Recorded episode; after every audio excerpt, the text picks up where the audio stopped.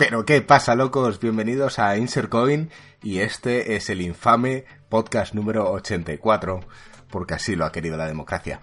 Estamos un año más con vosotros y en esta ocasión vamos a hablar de las specs filtradas de la Xbox, de las ventas de Steam que han sido reducidas en este año 2019 y sobre todo de los juegos más esperados del 2020 por parte de Insectoid Games. Eh, al final de la parte de Off Topic hablaremos de The Witcher, por lo tanto, si no queréis spoilers, cortad un poquito antes. Vamos a por ello y feliz año a todos. Pero qué pasa, chavales, feliz año. ¿Cómo estáis? Espero que hayáis venido con las pilas recargadas en este podcast, recordad, número 84. Qué desastre. Qué desastre. Bueno, Marco, tío, ¿cómo estás? ¿Feliz con, tu logro? Podcast número 84, mucho más sencillo, ¿o no? O sea, ya tenemos que estar, que es la segunda temporada, tercera, en cuál... No, tío, el 84. Y cuando lleguemos al 100 habrá algo que celebrar. Yo lo veo mucho Feliz más año, por cierto. Feliz año a todos. ¿Qué tal, Alex? ¿Cómo estás? ¿Qué tal, Joaquín? Muy bien, muy bien. Feliz año a todos. Y sí, a mí, bueno, tampoco me voy a meter mucho con el tema de los números, pero con ganas de empezar ya este nuevo año. Bueno, ¿habéis acabado el año con buen pie y empezado el siguiente con mejor pie o no? ¿O os ha pasado algo raro? No, la verdad que yo creo que, que yo por lo menos he entrado bien. Ha sido unas fiestas divertidas, mucho roscón. No, no tengo, no tengo quejas. Queja ninguna. Joaquín, entiendo que no habrá notado diferencia entre Hombre, una semana y sí, otra. En, lo que se llama. No, bueno, en, en, lo que es las fiestas no, porque como ya sabéis, curraba. Pero sí que es cierto que este año me ilusiona. Así como el año pasado, la verdad es que fue un año descafinado, ya lo hemos comentado muchas veces. Pues este año viene cargado de sorpresas y de pesos pesados. La eh, felicidad de Joaquín se basa en los, en los juegos. Te estaba preguntando, ¿qué tal tu vida, Joaquín? No, los juegos este año pintan de puta madre. Digo, has entrado con buen pie, sí, tengo ilusión, eh, viene el Cyberpunk. Hablaremos de eso a lo largo del podcast de hoy, de los juegos esperados de este año. Pero bueno, yo estaba en la parte personal, tío. La gente quiere saber un poquito más de nosotros, pero Joaquín, no pasa nada. Sabemos que te debes a tu bueno, público. Pues este año se casa Marco, entonces ya es motivo de celebración. y Marco, ¿Tú qué tal? Que sepas que en, que en algún comentario por ahí decían que uno de los momentos más infames es eh, cuando intentas vender cosas. Y obviamente yo he dicho que vamos a tener que hacer un sketch eh, en algún sitio sobre el tema de MediaMark. Podemos demostrar, bueno, soy un buen comercial porque he conseguido vender bastantes cosas en este 2019 y como dice Joaquín, que ha sido bastante descafinado. En este 2020 creo que no, con todo lo que hay, voy a poder venderos mucho, pero no va a ser mérito mío, sino más bien de la calidad de, de los juegos Así que veremos, veremos a ver qué os este, este Esperas aumentar tus ventas para este 2020. Por supuesto. No, la verdad es que espero que me paguen algo por las ventas que genero. te recuerdo que el game, tío, te sigue buscando, ¿eh? Ojito, ya, ojito. Ya, ya, ya. Bueno, ya contaré esa historia. ¿La he contado o no la he contado? Bueno, ya la contaré. No, no. Yo, yo, a mí no me suena. Algún día contaré mi infamia con game. Después de que, después de que mis abogados me permitan hablar. vale, oye, eh, vamos a repasar algunas noticias que han salido esta semana. Y luego vamos a, repasar por encima los juegos más esperados del 2020. Mm, generalmente los que más esperamos nosotros, entre todos, los del equipo, y después algunos eh, de manera individual, ¿vale? Pero antes vamos a hablar de que han sido filtrados los specs de la Xbox. Y se dice que son mejores que las de la PlayStation 5. A ver, son, son rumores. O sea, hay que aclarar un poco que estamos hablando de. Es lo que tiene que ser las filtraciones. Sí, sí, son unas filtraciones, son rumores y tal, pero eh, vienen de fuentes interesantes. Sí, mm. interesantes. Está publicado por Eurogamer, que tiene vamos, que suelen, no, no, suelen publicar cualquier basura que les llega, sino ellos creen que sus fuentes son bastante fiables y tal. De hecho, los leaks que ellos suelen publicar casi siempre se, son, son así, son sólidos. Pero yo creo que aquí eh, es muy interesante que eh, si, si, vamos, para, para un poco pasar por encima, si los specs que, que han liqueado son los correctos, estaríamos viendo un salto de potencia de la Xbox muchísimo mayor que el típico salto generacional. O sea, estaríamos viendo que la Xbox de repente le podría empezar a plantar cara a, a PCs gaming de no de tier máximo con gráficas de, de 1000 euros, pero sí los PCs gaming con gráficas de 400. Eh, lo que te hace pensar, mm, por un lado, o sea, esto es un salto muchísimo mayor que un salto generacional, sería un salto mucho más grande. Tiene cierto sentido, en mi opinión. O sea, número uno, los, dos que implica es que lo que se ha liqueado de Sony no es así. Lo que se ha liqueado de Sony es un salto generacional. Con lo cual, la Xbox saldría siendo mucho, mucho, mucho más potente que lo de Sony. Ahora, por otro lado, sería prácticamente imposible que la Xbox saliese al precio que está actualmente con estas especificaciones. O por lo menos, eso es, lo, que, es, lo, que, es lo que parece ser ni Sony ni Xbox tienen, parece ya, ganas de perder pasta con, las consolas. Ya lo hicieron en la época de la 360 y la PS3 y desde entonces no lo, han no lo han vuelto a hacer. O sea, ¿tú crees que si esto realmente viene de una fuente fiable y pueda ser cierto y correcto, eh, lo que medio se ha liqueado de PlayStation 5, que en principio sería un salto generacional básico, ¿consideras que sería mejor? Yo, a ver, si, lo que se ha si lo que se ha liqueado es así, clarísimamente la Xbox le daría muchas vueltas a la Play. O sea, la Play sería una buena consola, lo que más o menos nos estábamos esperando, un buen upgrade, algo bastante más potente que la PS Pro, pero eh, la Xbox sería algo muchísimo, muchísimo más potente que eso. Yo lo que estoy seguro es que si esto es verdad, el otro rumor que anda circulando, que es que Xbox va a lanzar dos consolas y entonces ya la gente empezaba a especular, pues una va a ser solo de streaming, la otra va a ser no sé qué, la otra va a ser tal. Si esto es cierto, yo veo entonces 100% seguro que Xbox estaría lanzando dos consolas, una de las cuales yo creo que tendría la misma potencia, ¿sabes? Típica generacional. Tendría una de baja potencia, estilo la de la, que lanzaría Sony, y yo creo que estamos viendo las especificaciones ahora de como una segunda Xbox como ultra de, de, más tal. Yo creo que Microsoft como que está apostando, que cree que los gamers no están dispuestos a pagar por un Kinect, pero sí están dispuestos a pagar por algo que tenga una potencia gráfica bastante mayor. ¿Y le añadirán más X a todas esas versiones que van a sacar? Seguro que sería la Extreme X. Ya han dicho lo de los nombres. Eh, quisieron, o sea, lo entendí yo así, Alex, no sé si lo leíste, eh, la consola se va a llamar Xbox.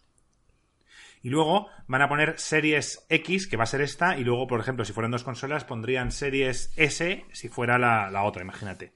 Es lo que se está rumoreando. Pero ya han dicho que la consola se llama Xbox. Luego la gente entiendo que llamarán a esta consola la Xbox 2020 y si dentro de siete años sacan otra, pues la llamarán la 2027 o las que sean. Yo leí el tweet de que, que aclaraba la nomenclatura. Y a mí, porque claro, es que todo esto hablan de formato marketing, entonces como que puedes entender un poco una cosa o entender otra. A mí me dio la impresión que sí, dice, no, la consola se llama, pero no, lo que se llama Xbox es la plataforma. Entonces, como que la plataforma se llama Xbox. El nombre es muy sencillo porque es Xbox. Entonces, sí, Xbox va a ser todo. Xbox va a ser el streaming, va a ser todas las consolas que lancen, todo va a ser eso. Entonces, la consola en sí se llama Xbox Serie X. y, con los specs que tú has dicho, estos, o sea, lo que, los rumores estos, sí que tendría sentido lo que dices. Eh, por lo que se rumorea, las consolas, lo que es la Play 5 y la Xbox de base, digamos, el salto generacional normal, eh, van a subir 100 euros con respecto a la anterior generación. Creo que se está rumoreando que van a costar 500 euros, 4,99. Y quizá esta, que es la que dices tú que puede competir con PCs y tal, se rumoreaba, leí yo por ahí, que podía costar 700, 800 euros, o sea, prácticamente un PC. E, eso tendría, eso sí podría ser, porque es que estamos hablando de, de, algo que utiliza más espacio, o sea, tendría más transistores que una, que una Raidon, o sea, que una Raidon de las, de las potentes hoy en día. Entonces, mm, estamos hablando de algo que, que, la tarjeta gráfica, si te la compras para un PC, estaría en torno a los 400 y pico, más un SSD, que es más caro que un disco duro que de, de, de, dar vueltas, que, supuestamente ya han dicho que lo va a tener, más GDDR6. eh, es que no hay, no hay forma de llegar a los 500, 600. Es que se te va ya a 700, por lo menos. Pues yo vi un comentario que hizo el presidente de Nvidia hablando de la nueva de la nueva eh, tarjeta gráfica que iban a sacar. Creo que se estaba refiriendo a la 2080 eh, TRX o sí, TRX creo que es como lo llaman los de Nvidia. Y decía que esta nueva ya era más potente que las gráficas de las consolas de nueva generación. ¿Tú eso lo viste, Marco? No, pero a ver, eso siempre pasa. siempre salen. Van a salir gráficas mejores, pero eh, es la guerra de siempre, de hablar de, la optimización. ¿Sabes lo que te quiero decir? Eh, todas las piezas de una consola encajan y por muy inferior que son a los PCs eh, comparándolos, luego realmente gráficamente no hay un salto, por lo menos al principio, hasta que pasan 3-4 años, tan brutal por el hecho de que está optimizado, sobre todo en los juegos de Play, sobre todo en los típicos exclusivos de Play como el Last of Us 2. Yo, de todas formas, perdona que. Perdona, Marco, sí, sí. No, quería decir que, que, el, de Nvidia no tiene ni puta idea de las especificaciones de las nuevas consolas, porque todas llevan chips AMD. Entonces, pues está hablando de lo que quiera, de marketing, de tal, pero él tiene cero idea. Y no sabe si va a ser más potente o no va a ser más potente o tal. Habrá visto los mismos rumores que hemos visto nosotros. Ya bueno, yo solo os comento que lo dijo. Sí, sí. Me interesa, porque veo por lo. O sea, ¿quién usa Nvidia? Nosotros. Pero me refiero a nivel de. Lo que son Mac usa AMD, ¿verdad? Los, los, los MacBooks. Eh, todo, todo lo que es de Apple utiliza AMD. Todo lo que son consolas, desde hace ya muchísimos años, también utilizan AMD. Eh, claro, o sea, es que ese, ese, es su mercado para ser ahora. Sí. Ese, arrancaron con la, la, primero X, la primera Xbox. Ellos diseñaron no solamente la parte de, los gráficos, sino también la CPU, también era de AMD, tenían el paquete completo. Y de hecho en estas últimas consolas también, tanto la Xbox como la PlayStation, tanto la CPU como el paquete gráfico, los dos son de AMD. Bueno, yo creo que vamos a tener tiempo de especular de todo esto cuando ya vayan saliendo noticias. Eso es. Pero Sony en teoría lo iba a sacar esta noche. El día 7 hoy. Hoy hay la CES 2020 en Las Vegas. Han dicho que Sony iba a decir ya el logotipo de la Play 5. Lo han enseñado ya, eh, el logotipo es súper currado.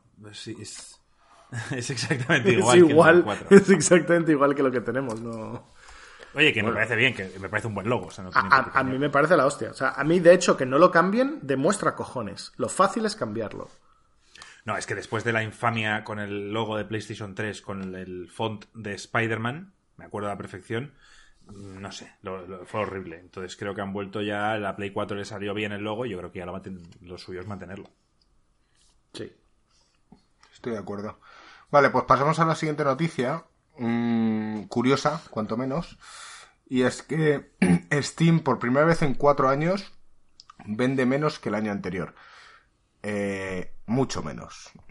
Cada año estaba creciendo cerca, el primer año creo que creció cerca de mil juegos que iba añadiendo a la plataforma de un año a otro, luego bajó a 500 y este último año ha crecido simplemente añadiendo cerca de 350 juegos. Más del año anterior, ¿vale? Eh, mm, lo curioso de esto es por qué y qué ha ocurrido y es que las ventas de copias vendidas del 2018 fueron de 247 millones, algo así. Y este año pasado han sido de 126. O sea que las ventas han caído más de un 50%. La pregunta es, bueno, entiendo que todo esto es debido a la aparición de plataformas como, yo que sé, Game Pass, Epic todas estas, y que la gente, pues, teniendo la posibilidad de tener grandes juegos en otras plataformas, pues se ha ido diversificando. Pero no sé si creéis que hay algo más ahí. A ver, es que yo, yo quería simplemente puntualizar. Vale, dale caña.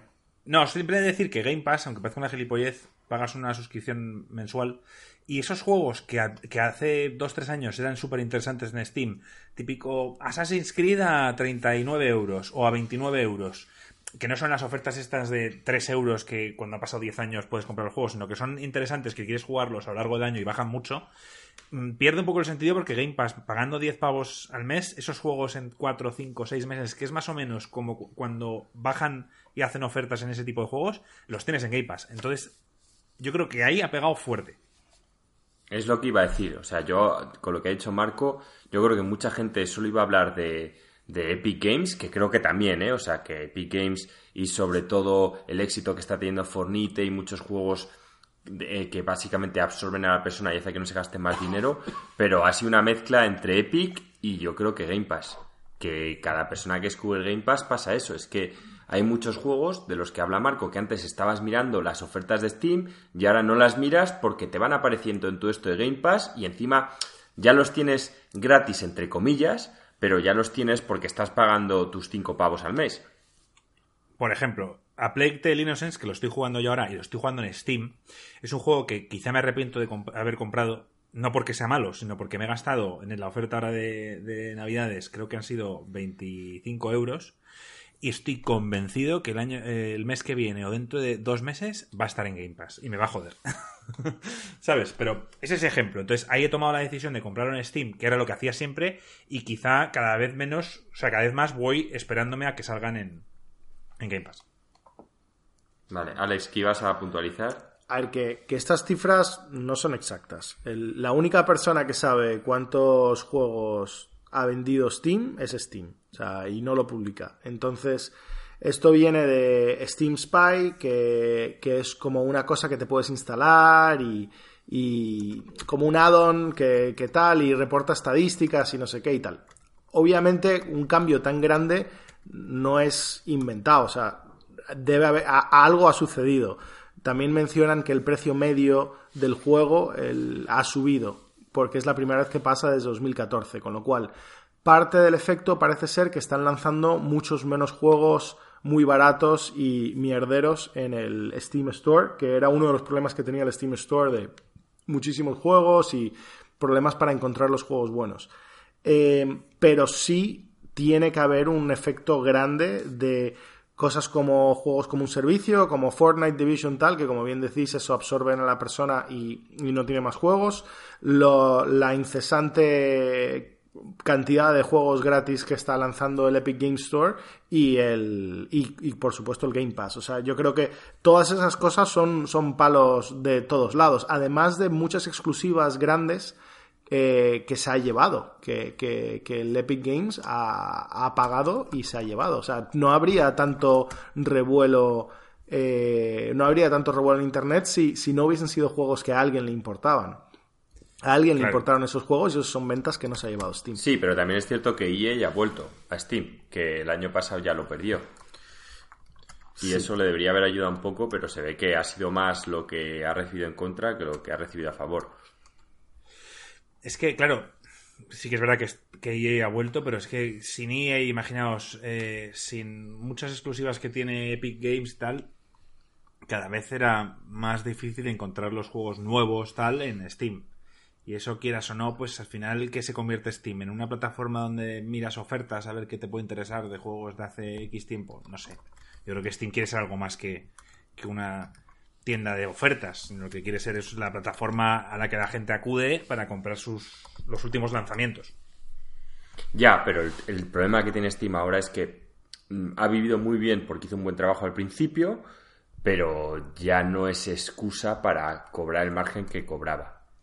Marco, entonces, si se quiere poner así, tiene una opción, que es poner a sus programadores, hacer el Half-Life, hacer juegos de los que eh, propios de ellos para que la gente se siga metiendo y siga comprando, pero si encima te duermes en los laureles, sale Epic regalando juegos y ofreciendo a los desarrolladores eh, un margen mucho más competitivo, pues es que, tío, y mira que a mí me gusta Steam, ya lo sabéis, pero yo estoy mirando la lista ahora mismo de Steam de los próximos lanzamientos y lo sé, es un mes malo porque en enero no sale nada y no conozco ningún juego de los 10 no primeros que hay.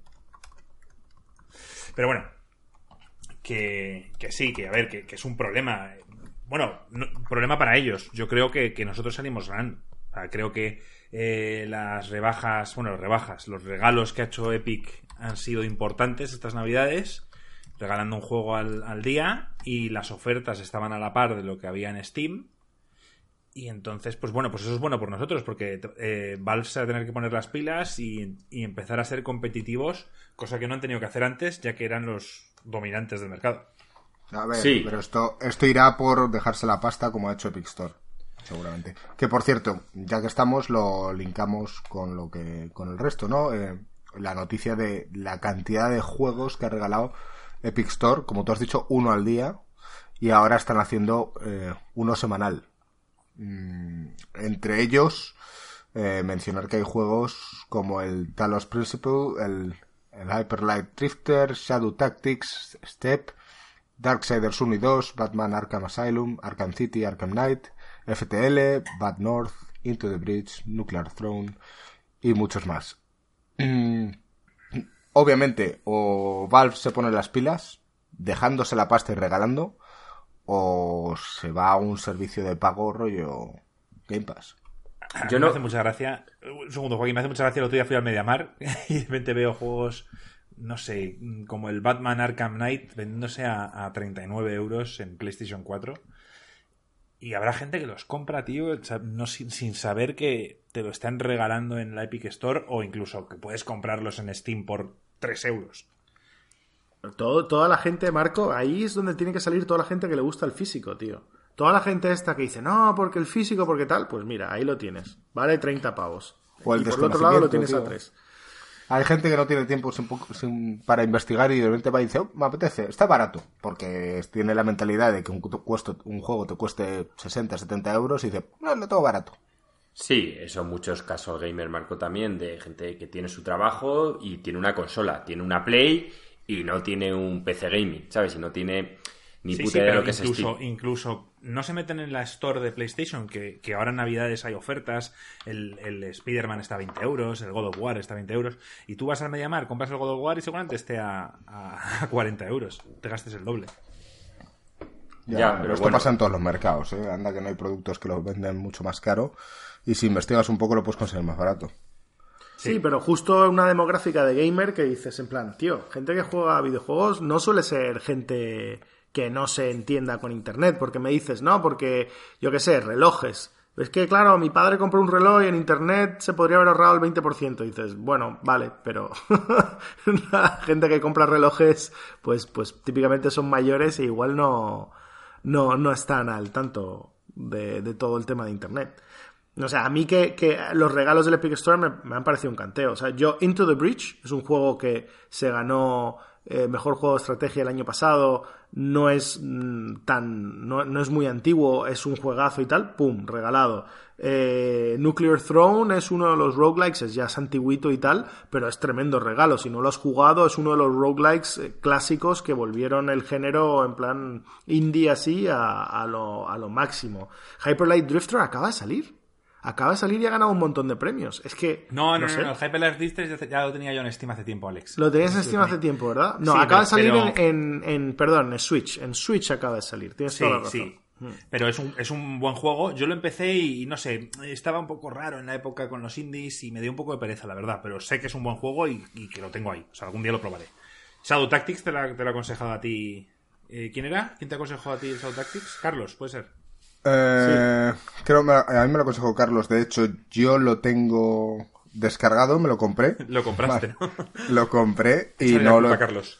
y no lo he probado. Así que, Carlos, eres un cabrón. Te voy a regalar una gorra de media marca a ti también, ¿eh? Mira, de Steep, un juego de Snow. Eh, intentan ir más realista, ¿vale? No solo es de Snow, también tiene otras, otros deportes. Pero vamos, eh, un juego que yo me llamaba la atención, jamás compraría y que ahora que lo han regalado, pues quizá lo pruebo. Ese lo han regalado, pero ya no lo puedo conseguir yo, ¿no? Por ejemplo. No, no, no puedes ya. Qué pena. Bueno, pues ya me lo contarás, tío. Yo a ese tipo de juegos ya sabes que me encanta, tío. Claro, el Darksiders 1 y 2, bueno, juegos muy viejos, pero quien los quiera probar, el 1 sobre todo, juegazo. Y qué decir de los Batman. FTL, Alex. Los Batman son un juego, tío, que si a día de hoy no los has jugado, es que merece la pena. El FTL lo vamos a vetar este año. Al, igual, que el Stardew Valley. Pues como te cuente lo que estoy jugando. Sí, lo he visto, lo he visto. Por eso te digo, vamos a tener que ponerte un, bloqueo como a Marco con el Stardew Valley, tío. Más que nada porque podrás hablar, pero de manera selectiva. ¿Te parece? Me parece bien. vale. Bueno, oye, ya que hemos hablado de esto, vamos a pasar con los juegos más esperados del 2020. Mm, tú lo has dicho, Joaquín, este año te ilusiona. Eh, tu mayor ilusión es porque estos grandes juegos vienen. Y vamos a mencionar, en principio, los cuatro primeros que más ilusión nos hacen a nosotros, a todo el equipo de Insercoin. Eh, y después eh, separaremos algunas selecciones de manera personal. Para los que nos estáis escuchando, si creéis que hay algún juego que nos hemos saltado o que os hace ilusión o que os gustaría que nosotros comentásemos, ya sabéis, en los comentarios, en Discord, en, en Twitter, pregunta ICG, eh, Instagram, donde queráis, ¿vale? Y os leemos y, y podéis opinar todo lo que queráis. Como sabéis, esta es vuestra casa. Así que... Antes de que empieces con la lista de 2020, me gustaría decir un comentario que, a ver si Joaquín está de acuerdo conmigo o, lo ve igual, y Alex, bueno, todos. Que 2019 ha sido un año mal, ¿vale? Pero ha sido un año malo para los juegos eh, AAA ha sido un año donde muchos indies han podido sacar cosas interesantes. Que no te digo que sean juegazos AAA, God of War, eh, tal cual, pero son juegos interesantes. Y en este, en cambio, me da la sensación de que estamos repletos de este tipo de juegos y que, en cambio, quizás se van a resentir bastante los indies. O sea que quizá cuando pasen 6-7 meses del 2020 y sí, hayamos jugado Cyberpunk y quizá alguno nos encante y otro nos defraude, quizá miremos atrás al 2019 y diremos, pues no era tan malo. Había cosas interesantes, había cosas chulas.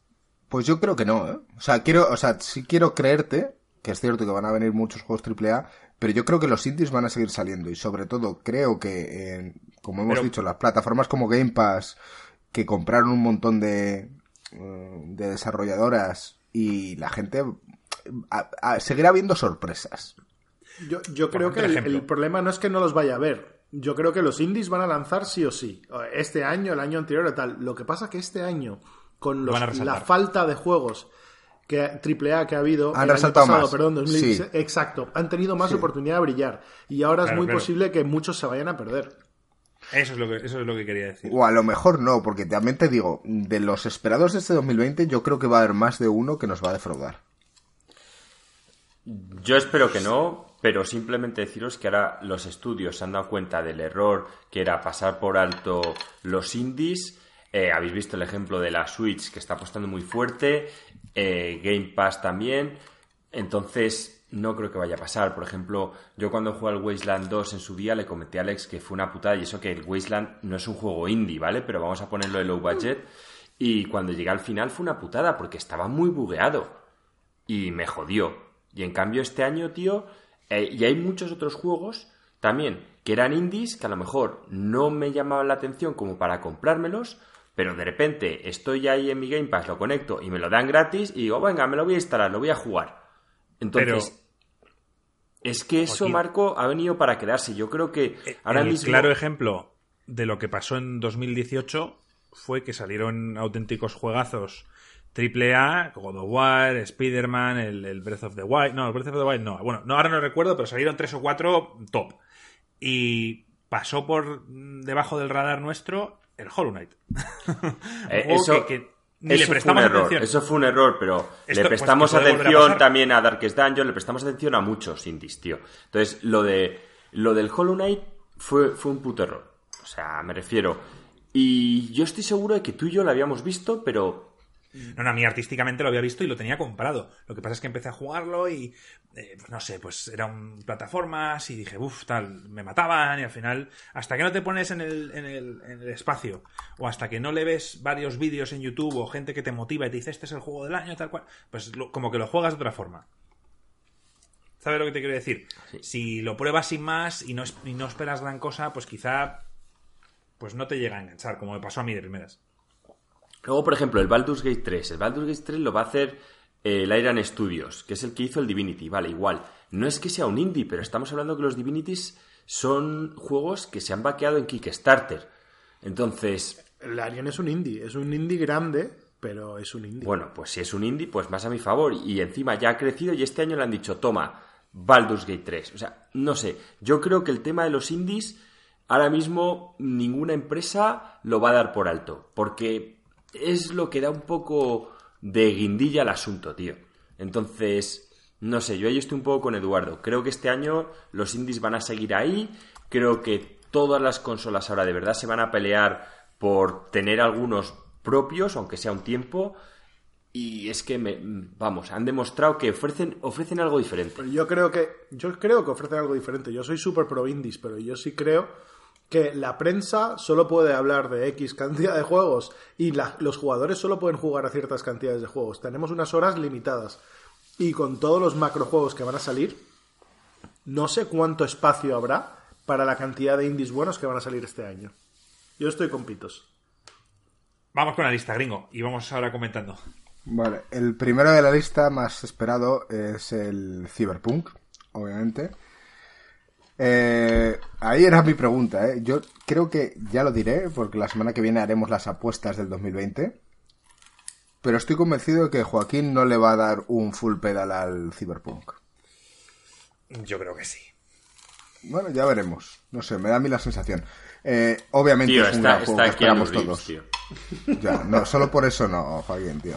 No, solo por eso no, pero eso ya es mucho, tío. Bueno, obviamente hemos hablado mucho del Cyberpunk y hablaremos mucho más en este año, eh, pero es el juego que más esperamos todos nosotros. Mm, no sé si queréis añadir algo más sobre esto, aparte de que Joaquín eh, igual se pone caliente pensando en Keanu. Es, es imposible que el Cyberpunk salga mal. Esa es mi... mi... ¿Tu apuesta? Es imposible. O sea, eh, eh, es un juego, o sea, el hype quizás está por las nubes. No digo que no defraude, pero eso ya es problema personal de cada uno. Si se piensan que esto es el nuevo, que esto es como meterte en Matrix, no. O sea, pero si lo que estamos hablando es de un videojuego, mm, yo creo que no, es imposible. O sea, es CD Projekt, eh, se han tomado su tiempo, eh, se están convirtiendo en un nuevo Rockstar, sacaron un juego, el último juego que sacaron fue el Witcher 3, quitando el, algún proyecto pequeño como el de cartas. Pero. El Red Dead Redemption, Marco. No, ese es de. Ese es de, Rockstar. Digo de CD Projekt. sí, sí, no, sé cómo, no sé cómo me he liado ahí. No, porque, porque le he dicho yo Rockstar. Entonces, de verdad, lo veo difícil. No sé, Joaquín, tú, pero yo lo veo difícil que este juego decepcione. Porque ellos saben lo que tienen que hacer. O sea, no, no, no es. O sea, es difícil, pero para ellos creo que no es muy difícil eh, contentarnos. Exacto, sobre todo yo es que creo que, no digo que sean Blizzard, pero sí que tienen unos estándares de calidad, sobre todo ya con el Witcher 3, altos. Sea, los tíos dicen, mira, eh, son gamers además, es que esta gente el tema es que juega al juego gringo y si le parece una mierda, pues eh, le dicen, oye, mira, esto hay que cambiarlo, esto hay que hacerlo así, esto hay que hacerlo así. Y eso es lo que ha marcado la diferencia, tío, que todo lo que han sacado siempre ha ido a mejor. Y cuanto más recursos les está llegando, más dinero están metiendo. Entonces aquí, pues bueno, es cierto que es un mundo distinto, pero yo creo que llega en el momento adecuado. Y lo único, Joaquín, que puede decepcionarte es el combate. Bueno, es que, pero yo creo que la historia va a estar muy por encima que la del Witcher. Va a ser una historia, y si bien la del Witcher es una historia madura, creo que esta lo va a ser aún más. Y nos va a sorprender mucho. Creo que las secundarias de verdad lo de los finales alternativos y poder jugarlo unas cuantas veces eh, va a merecer la pena. Por ver distintas formas, no como en el Witcher, que al final no era tanto ver distintas formas, sino que te hubieses dejado alguna secundaria sin hacer. Pero aquí. Ah, había, secundarias que, cambiaban un poco el, final. Pero bueno, ya sabes que eran lo que nos gusta a ti a mí. Finales que como lo, separan en, en, distintas partes de una, de una historia más grande. ¿Sabes lo que te quiero decir? Sí, pero bueno, que casi todo realmente era cuanto más hacías, mejor era el final que pasaba. Pero dejándolo un poco al margen, porque el Witcher me parece excepcional, ¿eh? Y que lo hacen todo de la leche. Ellos mismos reconocieron que el combate del Witcher era flojo. O sea, lo reconocieron abiertamente. A la gente esta le... O sea, muchas compañías cuesta muchísimo admitir los errores. Y dijeron, sabemos que el combate no está a la altura y eso lo queremos cambiar. Y sí, posiblemente tú estás diciendo que a lo mejor el combate es lo peor del Cyberpunk. Pero a mí ya, tío, esta gente, simplemente por la historia, por cómo se curra todo gráficamente. Estos sí que son los que le dejas la consola y van a exprimirla al puto 100%. Son los únicos que aún intentan exprimir los ordenadores. y sale en el mejor momento, al final de una generación, que es cuando más gráficos y más partido le pueden sacar a una consola. Yo creo que este juego... Y aparte va a vender muchísimo, porque creo que se va a vender en las consolas antiguas. Creo que mucha gente luego se lo va a comprar en las consolas nuevas para volverlo a jugar. Justo va a salir cuando un mes después de que Stadia esté funcionando, si es que consiguen que funcione bien, con todo el mundo. Eh, con la serie de Witcher en Netflix, que ha habido un nuevo récord en Steam de gente jugando otra vez al Witcher. Desde luego creo que en ventas va a ser una bomba. Ten en cuenta una tontería, una puntualización tontería, pero todo parece indicar que si te lo compras para la Xbox, cuando salga la nueva Xbox vas a poder jugarlo directamente sin tener que volverlo a comprar ni nada. Y lo vas a poder jugar con mejores gráficos y punto. Joder, pues eso también es un punto a tener en cuenta, ¿eh, Marco? No es como tú que tienes que comprar siete versiones del juego. Y tienes tres juegos en uno, porque tienes el, el, Cyberpunk de la Xbox One X o de la One S, luego tienes el, el, juego en Game Pass, bueno, en Game Pass, perdón, el juego en la nueva Xbox y en un futuro lo tendrás en PC con Game Pass, me da igual, un año, año y medio después, cuando ya bajen las ventas, podrás jugarlo en Game Pass, como ha salido ahora el Witcher 3, por ejemplo, y, lo podrás jugar en PC. Eh, pero no, no, ya lo de Game Pass no sé, porque yo no sé si esta gente nunca podrá en su juego en Game Pass, porque los juegos así tan grandes no, lo sé. Pero sí que es verdad que han pasado cinco años. Claro, por eso yo creo que pasará mucho tiempo, pero lo que sí estará es que cuando lancen el Project X Cloud, si te lo has comprado para consola, eso está 100% confirmado que lo vas a poder streamear. Sí, pues ya ves. Ah, no lo había pensado, pero han puesto el Witcher 3 eh, en el mejor momento con la serie. O sea, no lo había visto así, pero han dicho, vale, Witcher 3 ya no vende, poner el Game Pass, placa. Sí, sí, o sea, que es que llega en un momento, ¿te acuerdas, Marco? Yo te lo comenté, no dije ninguna tontería, pero es que creo que estas ventas, por cómo, cómo se ha juntado todo, también que se haya Keanu Reeves, que salga la serie Witcher, eh, está aquí juntándose para mí la tormenta perfecta. Bueno, pero, pero la gente no sabe que, que CD Projekt está detrás de Witcher, me refiero. Creo que no llegan hasta ahí. Hablo de, la, no de los entendidos de videojuegos y la gente que, sigue la industria. Hablo de, de, la más, o sea, de la masa. Pues tío, yo te hablo, mira, en la boda de, de un amigo nuestro, eh, estaba hablando, bueno, con otro conocido vuestro, muy amigo mío, que el tío es Sara Casual, ¿no? Y, lo gracioso de la historia es que el tío empezó a jugar al Witcher 3 porque se lo compró la novia, que es ya para colmo. Y el tío ahora conoce perfectamente a CD Projekt porque ha flipado. Dice, tío, Joaquín, es que eso es, o sea, jugué, al Witcher 3 y, y dije, tío, esto, esto es otra historia. O sea, me estuvo contando lo de las quests secundarias, lo de la cuesta está la borrachera, todo, todo el mundo dijo, dices, otro nivel. Y dice, y me dijo él, ¿eh? Y tengo unas ganas de que saquen el Cyberpunk. Te estoy hablando un que no había jugado ni al Witcher 1, ni al 2, ni jugó al 3, o sea, y fue, tío, es que esas cosas te enamoran, Marco. Y luego ya él mismo se preocupó y me empezó a decir, joder, y tengo ya unas ganas de que saquen el Yo me quedé flipando, tío. Bueno, pues esperemos, tío, que, sea como decimos, tío. Esperemos. Yo creo que no nos vamos a equivocar. Hmm. No, yo espero que no. Bueno, yo creo que normalmente, solo por poner la última puntualización en lo de Cyberpunk, eh, ha pasado, ¿eh? O sea, ha pasado estudios que, van teniendo éxito, éxito, éxito y de repente con, dinero ilimitado se atragantan y, y tienen problemas y tal. Normalmente cuando eso sucede, suele haber pintas y avisos antes. y por ahora no hemos visto ninguna pinta, ningún aviso, nada. Todo lo que hemos visto de gameplay, todo lo que hemos visto tal, todo ha sido increíble. No, hemos, no, ha habido leaks internos en plan diciendo de oye, esto no, no está quedando bien, o están cambiando mucho los, los gestores del proyecto, o, los escritores no pueden hacer su visión porque despiden a uno cada dos por tres. No, ahí nadie lo ha despedido, nadie ha hablado, nadie tal. O sea, no hay ninguna de las pintas que dicen de que esto es un proyecto con problemas. y el solo, Witcher... tenido la, solo ha tenido la noticia de que, de que están explotados, como los de Rockstar. Sí. Que bueno, ok, pero en principio.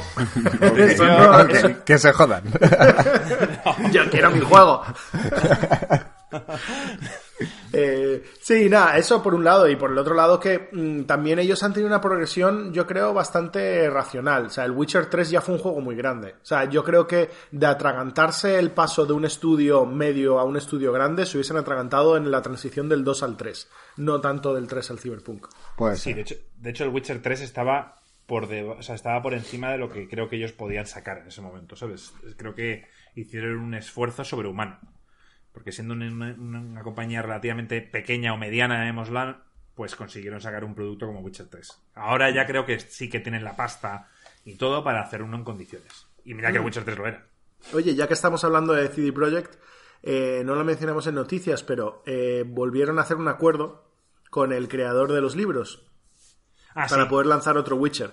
Eh, es, es, interesante porque el creador de los libros ha hablado muy mal de CD Projekt porque eh, cuando fueron para hacer el, primer juego, él nunca tuvo ninguna fe en, los juegos y entonces a él le estaban ofreciendo un por ciento.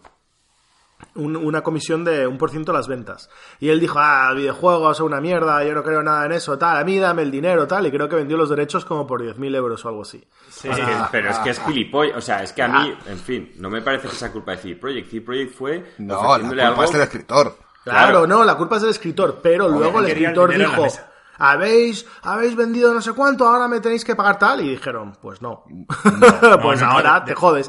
pero, pero él se ha dedicado a hablar mal. Todo el mundo que le gustan mis libros, que no deberían jugar ese juego, eso es una mierda, no siguen bien el este. O sea, se ha dedicado todo el tiempo a hablar mal porque estaba dolido por el tema. O sea, obviamente no tienes razón, yo no creo que tenga razón, pero esa es la realidad. Entonces, que hayan llegado a un acuerdo es bueno eh, y, también quiere decir que van a trabajar un nuevo Witcher. y, le han pagado un bonus. O sea, le han pagado una millonada. Coño, y que, querido. Obviamente, para este nuevo juego, pues harán un acuerdo pues más equitativo o lo que, sea. Creo que ya habían llegado a un acuerdo anteriormente, le habían querido dar un dinero por, por ¿sabes? pero es que, aparte de esto, Marco, gracias al Witcher ha salido la serie, que por la serie le han pagado.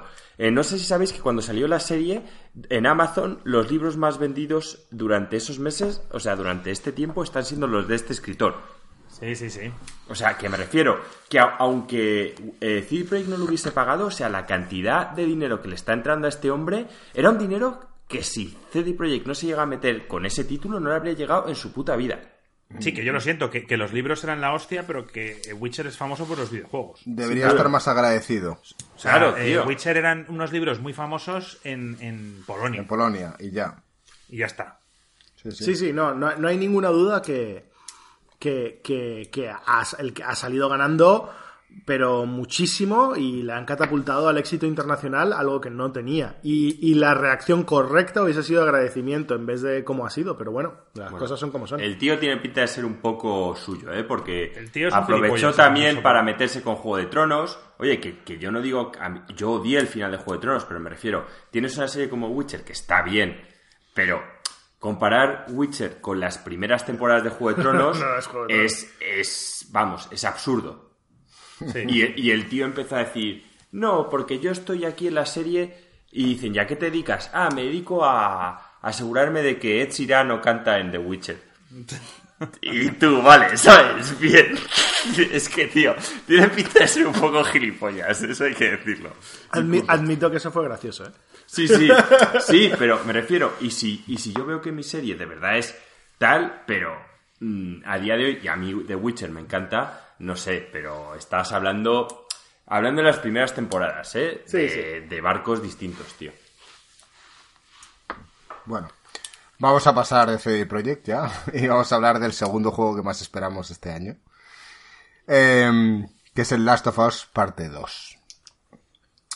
Obviamente mm, es uno de los grandes juegos, nosotros que somos fans totales de una buena historia, eh, creemos que Last of Us Parte 2 eh, se la va a volver a sacar, yo creo.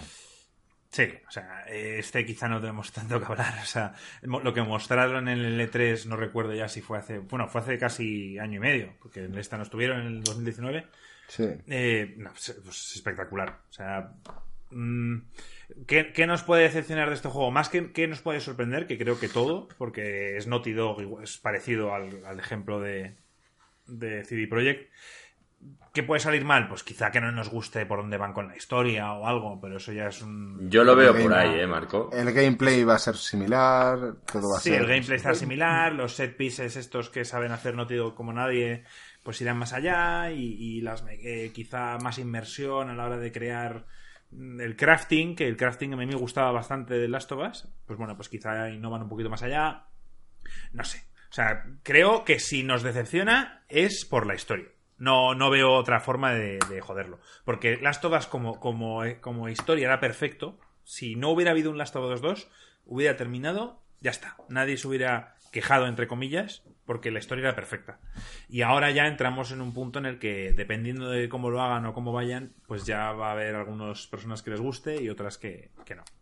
Eh, yo creo que ahí le has dado al clavo, eh, Marco. El problema es que la historia es tan perfecta, tan contenida, que si te sacan una segunda parte y no es al mismo nivel, te han jodido la historia. O sea, ya no solamente es que, el segundo no haya sido tan bueno, sino es que retroactivamente te han jodido la primera, porque te han puesto un capítulo más que no hacía falta.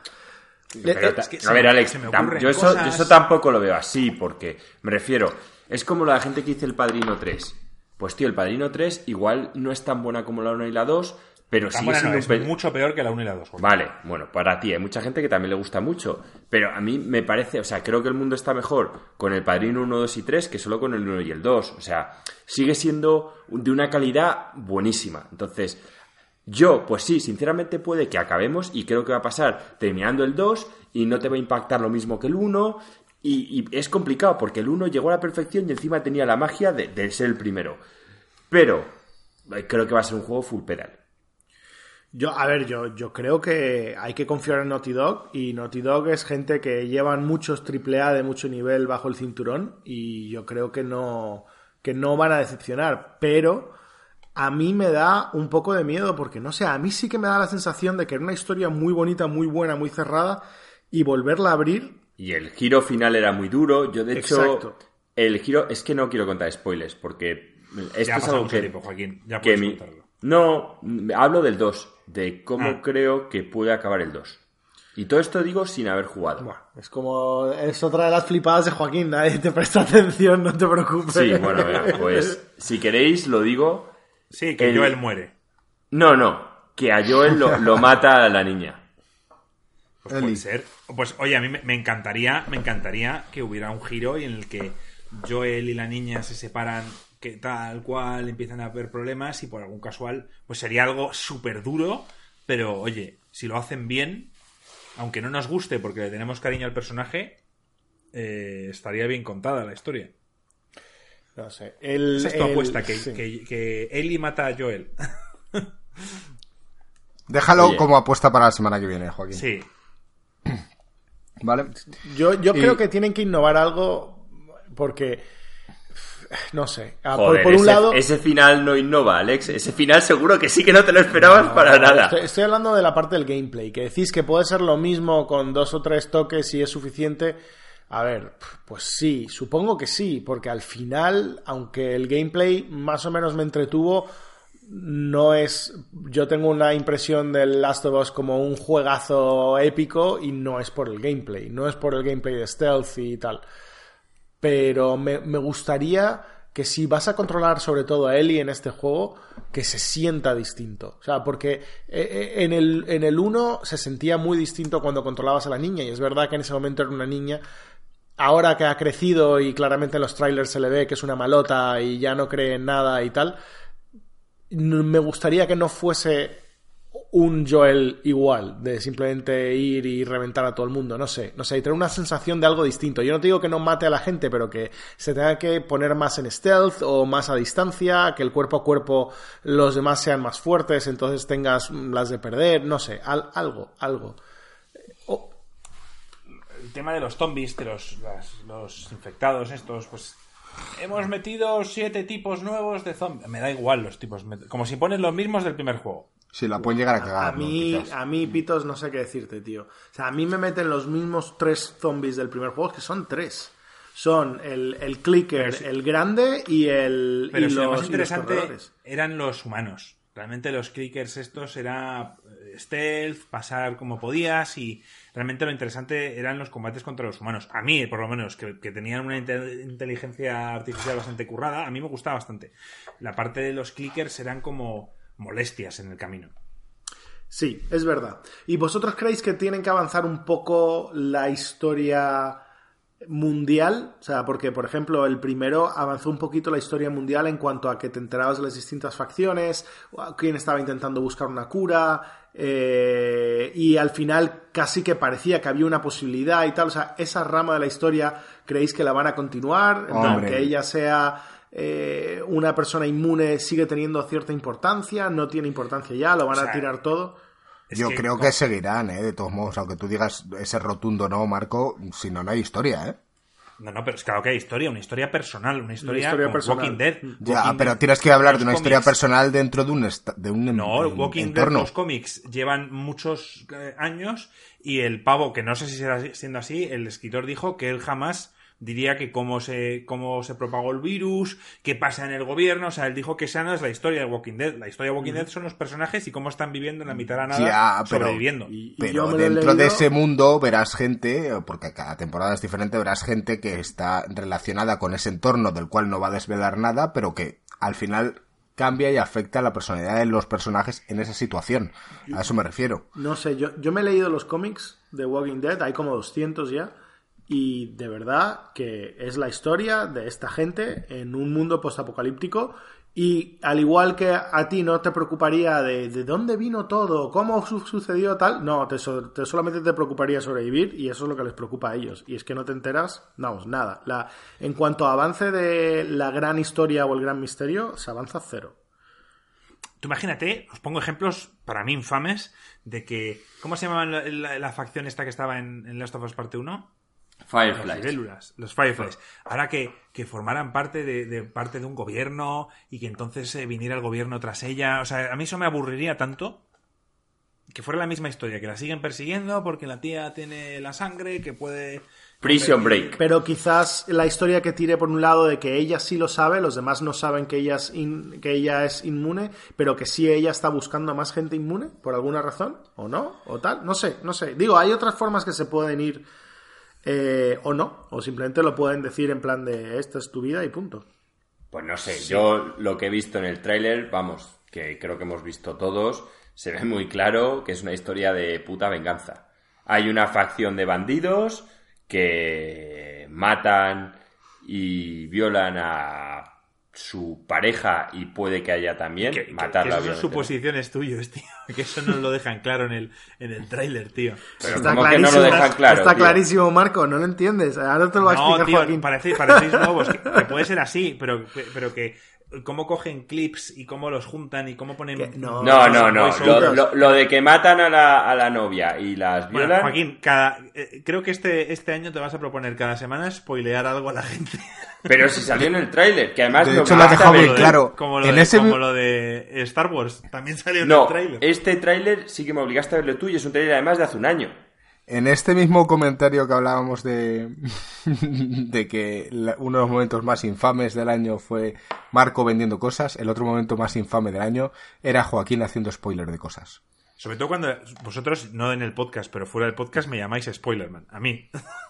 Este trailer lo vi porque me obligaste a verlo. Bueno, Joaquín, no sea lo que sea, nuestros oyentes no tienen la culpa de ello. Joaquín, no, no pero yo lo estaba diciendo de, de, broma, Pitos. O sea, yo no creo que, que eso sea así. yo, estaba diciendo en plan de que obviamente Joaquín tiene su teoría. Siempre tienes tu teoría. Yo siempre que Joaquín, Que Joaquín, que yo no te obligué, te comenté que tenemos un podcast y que tenemos que estar mínimamente informados de las cosas que salgan. Entonces te dije, mírate los trailers de no sé qué cojones saldría y tú, pues te viste el de Last of Us. Bueno. Ah, hay que verlo. Hay que verlo. Y aunque considere una putada, hay que verlo. Sí. Es lo que tiene. Pero igual lo tenemos que hacer nosotros para que vosotros no tengáis que hacerlo. y luego os lo spoileé, Joaquín. Mejor. No tienes que ver el tráiler, pero te spoileamos lo que sale en el tráiler. Vale, pasamos con el tercer juego más esperado de este año. Em, volvemos a los remakes. Y estamos hablando del Final Fantasy VII. Eh, obviamente esto lo hemos hablado mucho. mm, todos lo hemos jugado, todos nos encantó este juego, nos viene la nostalgia. Creemos además que lo van a hacer bien como para que los que vengan y no hayan jugado al original les guste y lo disfruten tanto como nosotros. Mm, yo sigo un poco escéptico por el tema de, de las de los episodios que van a hacer, ¿no? Que no va a salir un juego completo. Pero Eso es un drama de la hostia.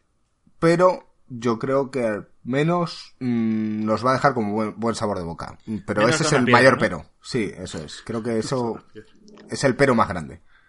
Yo, si No no, llega a ser por los episodios, y aun con los episodios este, estaría por darle segundo puesto, pero, joder, o sea, es que es un bajón jugarte a un, a un juego que es un remake de una historia que ya te conoces, aunque la vayan a, va- a variar, obviamente, pero que te termines el juego y no tengamos ni idea de cuándo va a salir el siguiente, eso es la única putada, pero me pasó. O sea, vi el tráiler, tío, volví a oír la música, la magia, tío. Este juego Es, que era es mágico. muy fácil. Es, bueno, es muy fácil convencernos con un buen, una buena banda sonora, unas imágenes y vídeo elegidos, bien elegidos. Es fácil hypearnos. Chicos, ¿y cómo, cómo está el...? Bueno, lo, lo digo al final. Cuando, cuando hagamos estos, lo quiero mencionar una cosa que se me había ocurrido. Lo que Pero- Joaquín ha dicho es cierto. Solo esto. Eh, es eh, Deberían decir que es uno al año. Como el Señor de los Anillos. Tú ibas a ver el Señor de los Anillos y sabías que tenías que esperar un puto año en la siguiente película, pero sabías que en diciembre del año siguiente salía. Eso es, me parece clave. Si ellos se comprometiesen a lanzar uno al año, mi, mi tema cambiaría totalmente. Pero totalmente. De repente sería de esto es la mayor mierda del mundo, ah, venga, lo, lo compro, lo compro. Y que en el Señor de los Anillos te dijeron que era una trilogía. Te dijeron tres años una trilogía. Aquí no sabemos cuándo va a salir el siguiente episodio ni cuántos episodios van a ser. Joder, me, me vais a joder el hype, ¿eh? Yo estaba hypeado con este juego, te lo juro, me estáis jodiendo el hype de nuevo. Es que- Bienvenido a la realidad, Alex. Y. Alex, yo, según dicen, vas a- este juego es todo en Midgar, por tanto, estar a oscuras y de noche todo el puto juego.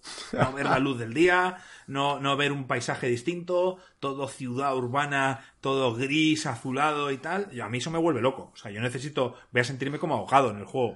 Voy a, Bueno, voy a poner el Death Standing solo para sales, sus persacos. sales a tu Mordorland, tío, y te recuperas. Ahí lo bueno que tienes, tío, es que te das una vuelta por la calle y estás otra vez. Oye, no, no lo puse en las noticias, pero visteis que, que se liqueó básicamente el.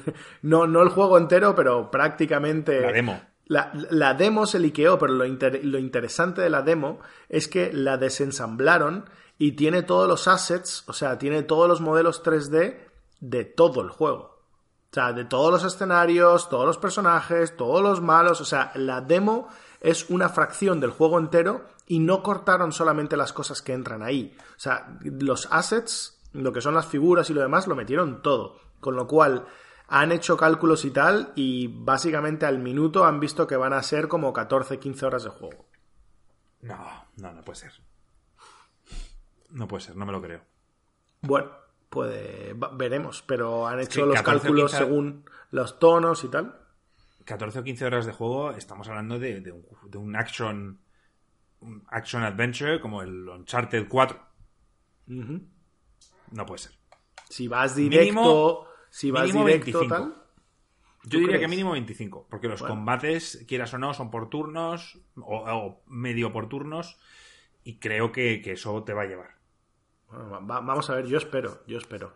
Pero el, lo, lo otro que vieron es que ya, ya tiene código para minijuegos. Ah, O sea, que, que ya en este primer release parece que van a meter minijuegos. Es lo que deberían hacer, separar un poco, pues hacer más tiendas, más sitios donde entretenerte y, y, pues eso. Yo más que cambiar la historia, como dice Joaquín, que, que creo que ha elegido malas palabras, es expandir la historia. Sí, Es por no, ejemplo, Y cambiar, va a ser un tono más adulto. O sea, yo creo que hay personajes que no que- van a que- salir. Pero Joaquín, estos personajes secundarios que, ni, que solo conocemos por nombre, pues ahora quizá ves un poco más de sus vidas y tal. Vamos, yo es lo que espero. Sí, Sí, sí, los sí. de Avalancha, los del grupo Avalancha, pero yo también creo que muchos personajes como el Kite Sith y tal, igual no aparecen. Bueno, el gato con el micro. Sí, que yo no usé en mi puta vida. Tiene que aparecer el gato con el micro. Habrá mucha gente que es fan y se va a enfadar como El gato con el micro es épico, tío.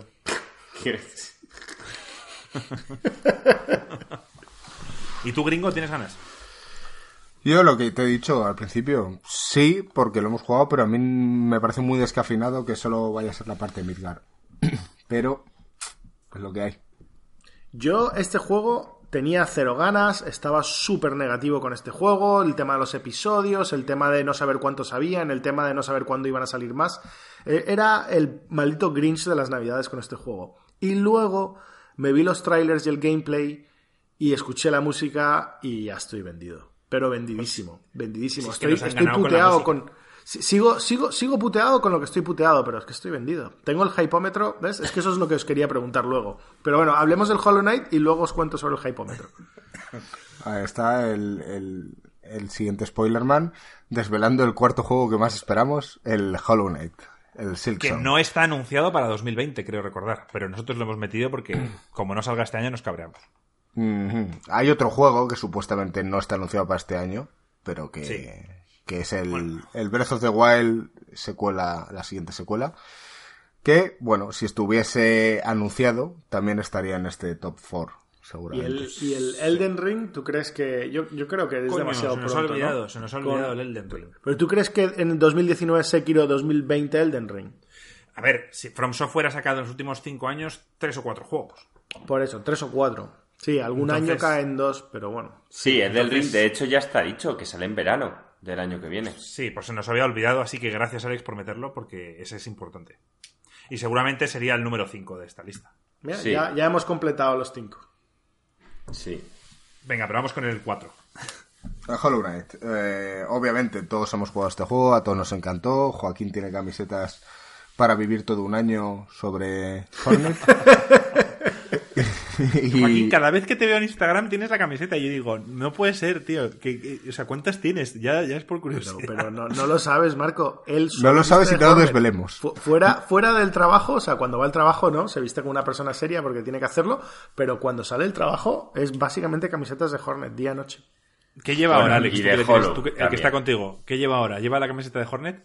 No, tío, porque ha salido del curro. Está vestido ah, del curro.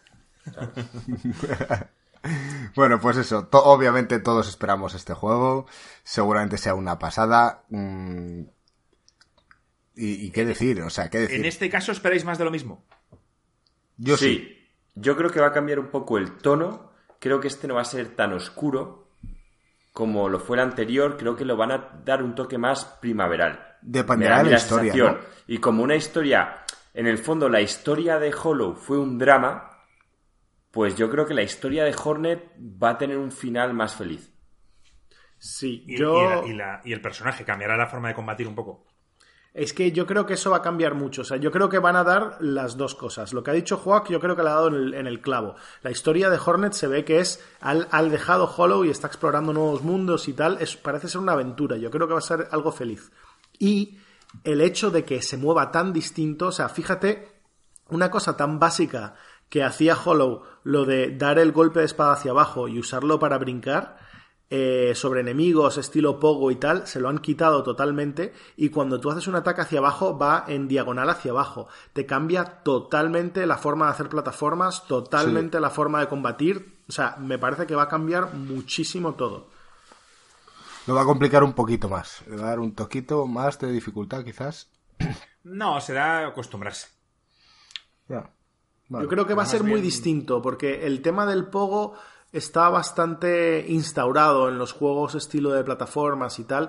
Eh, digamos, es una mecánica que ellos no inventaron, simplemente la hicieron muy, muy bien.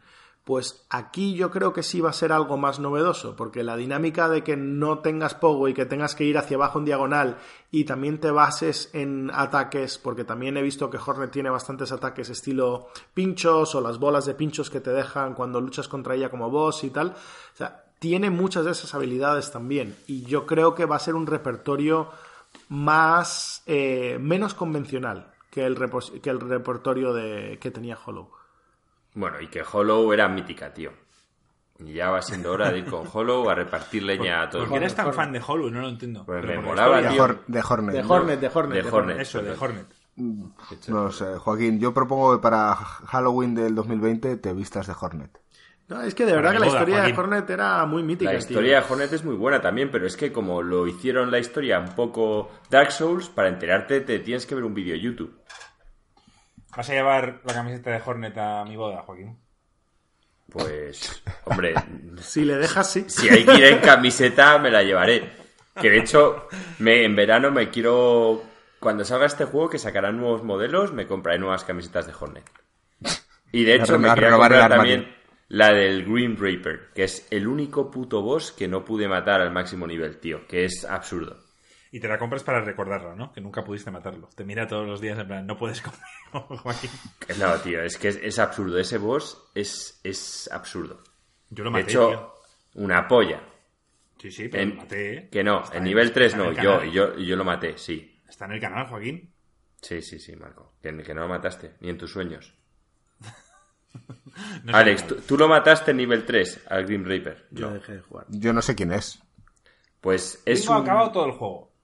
No. Ese es uno que aparece... No, porque no me compré la Es- es expansión una que te expansión. venía. Son gratuitas, son gratuitas. Ahora. Todas, Sí. todas las expansiones siempre han sido gratuitas. Pero ¿Seguro? igual, para activarlas Sí. tienes que hacer como en el puto Dark Souls. Te tienes que ver un tío que te dice a dónde tienes que ir del mapa para activar la expansión, tío. Yo es que no lo entiendo. Y aparece como una esta de circo en, en la ciudad principal, ¿vale? Pues Vale. dentro del circo está el Green Reaper. Y tiene tres niveles. El nivel 1 y 2 se le puede matar, tío. El nivel 3 es, es Neo, tío. Vale, no, no lo he visto. Ob- Obviamente yo no. Pero bueno, no, sí, niego que no, que no sea difícil. De todos modos, Joaquín, después de tu, tu es- estampida del Sekiro, dudo de tus habilidades ya. Que lo sepas. Sí. Gringo, te, te quiero recordar que me acabé la arena mucho antes que tú. Que fue una de tus pesadillas personales. Bueno, y vamos a pasar con el quinto, el Elden Ring, eh, que yo es un juego que no tengo ni idea de lo que es. Porque es, es la segunda parte del Sekiro, ¿no? No, no, no. Es, No. es el. ¿Qué es, es? un universo nuevo, es un- la unión de From Software con George R. R. Martin, el creador de Juego de Tronos, Ah, sí, es verdad. que es está, verdad. que bueno, pues combinamos eh, la creación de mundos y de lore que puede hacer un escritor como George R. Martin, ya que nos está dedicando a los libros, pues nos está haciendo el, el videojuego Hijo de y luego y luego está From Software que bueno, pues a nivel de gameplay y a nivel de crear escenarios y demás, pues bueno, creo que es un matrimonio perfecto. Y es que Pero es más, que no nos gustaría que ocurriera, porque preferimos que esté este hombre escribiendo libros. Pero bueno, ya dados que no va a escribir libros, esto me parece aceptable sustituto. Es que si te pones a pensar, From Software son buenísimos creando también mundos, sobre todo yo creo sus artistas de concepto, ¿no? Sus, sus concept artists, o sea, los bosses, los tal, son tan creativos, son, son tan escalofriantes. Eso lo combinas con la parte de George R. R. Martin, esto puede ser un mix interesante. Sí, sí, sí.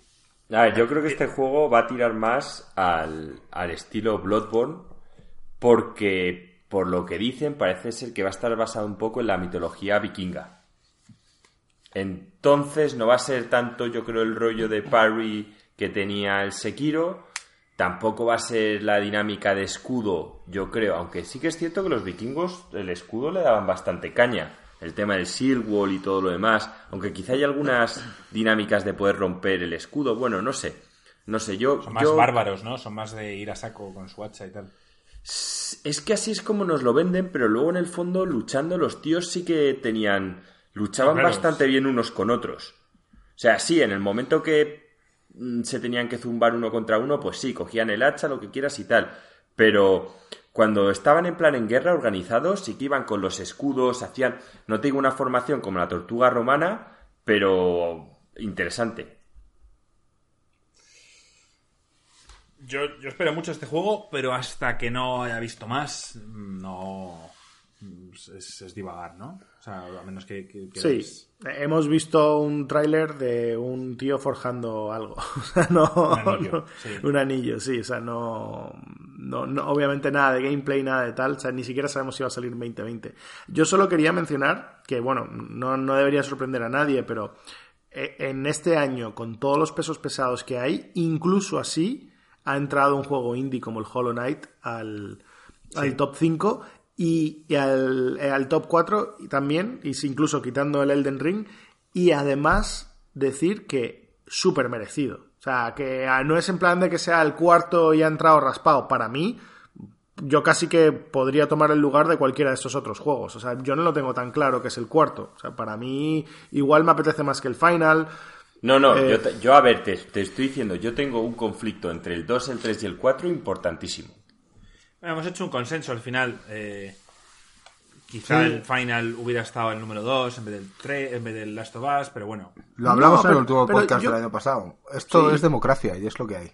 No, pero es, nuestro top, yo creo que es nuestro top y tal, pero lo que yo quiero decir es que desde mi punto de vista que el se, orden se merece el puesto y el orden no es tan importante, o sea, podría fácilmente, o sea, dependiendo del día que me despierte, igual de repente lo quiero en segundo lugar. O sea, Realmente me parece bien el orden, pero el Cyberpunk está número uno y creo que el 2, 3 y 4 no tienen un orden aparente. Podría estar cualquiera de esos tres. Digamos que los tres son número 2. Sí.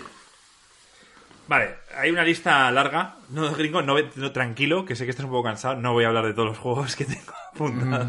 Mm, no, no estoy cansado, tranquilo. Dale, dale eh, caña. Eh, bueno, yo tengo apuntados varios, pero no me voy a parar en todos porque también hemos hablado de ellos y ya, ya tendremos tiempo de hablar de cada uno de ellos. El Doom Eternal me apetece. Eh, era un juego que se esperaba para este año, se ha movido al siguiente, así, o sea, al 2020, así que cuando salga o cuando esté cerca hablamos de él. Volverás hablando, a, hablar de la música estridente, el Doom y... Qué pereza. Sí, el Doom me gusta.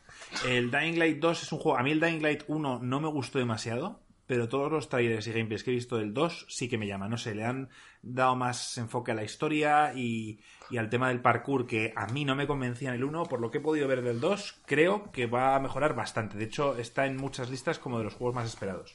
Y este yo me he visto bastantes trailers y gameplays y me apetece. Ghosts of Tsushima es un juego que eh, no, solo me apetece a mí, creo que también le apetece a Alex. Sí, a mí me apetece un montón también, la verdad. Eh, no entiendo cómo Joaquín no le llama nada. No, sí que me llama. Joder, no es que no me llame nada. ¿Lo vas a comprar? O sea, ¿va a salir y lo vas a comprar? Seguramente. A ver, me refiero, si justo sale y hay otro de los grandes que tengo en ese momento, pues no, porque diré, bueno, pues mira, ya de paso lo, lo, juegas tú y me dices si merece la pena o no. Pero si en ese momento no sale pegado a ninguno de los que espero, sí que me lo pillaré. Mira, Ghost of Tsushima lo hace Soccer Punch. Soccer Punch es de estas compañías que no son ni Naughty Dog ni CD Projekt, pero es una compañía que a mí, todo lo que yo he jugado de Soccer Punch nunca me ha decepcionado. Todos sus juegos han sido sólidos y quizá el, incluso el, Ghost, el Infamous 1, Joaquín, creo que nos gustó bastante, ¿eh? O sea, lo disfrutamos un huevo y era algo nuevo y diferente y tal.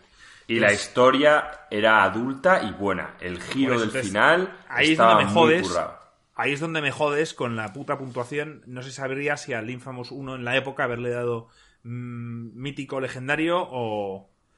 O sea, full pedal o, sólido. Ahí ya, bueno, es que es lo que he dicho. Eh, bueno, ya aprovechamos esto solo para hacer un mini paréntesis de un amigo del canal nos ha comentado que nuestro sistema de cuatro cajas o cuatro tipos de puntuación le parece un poco un poco injusto, que debería haber cinco pero yo sigo enamorado de las cuatro.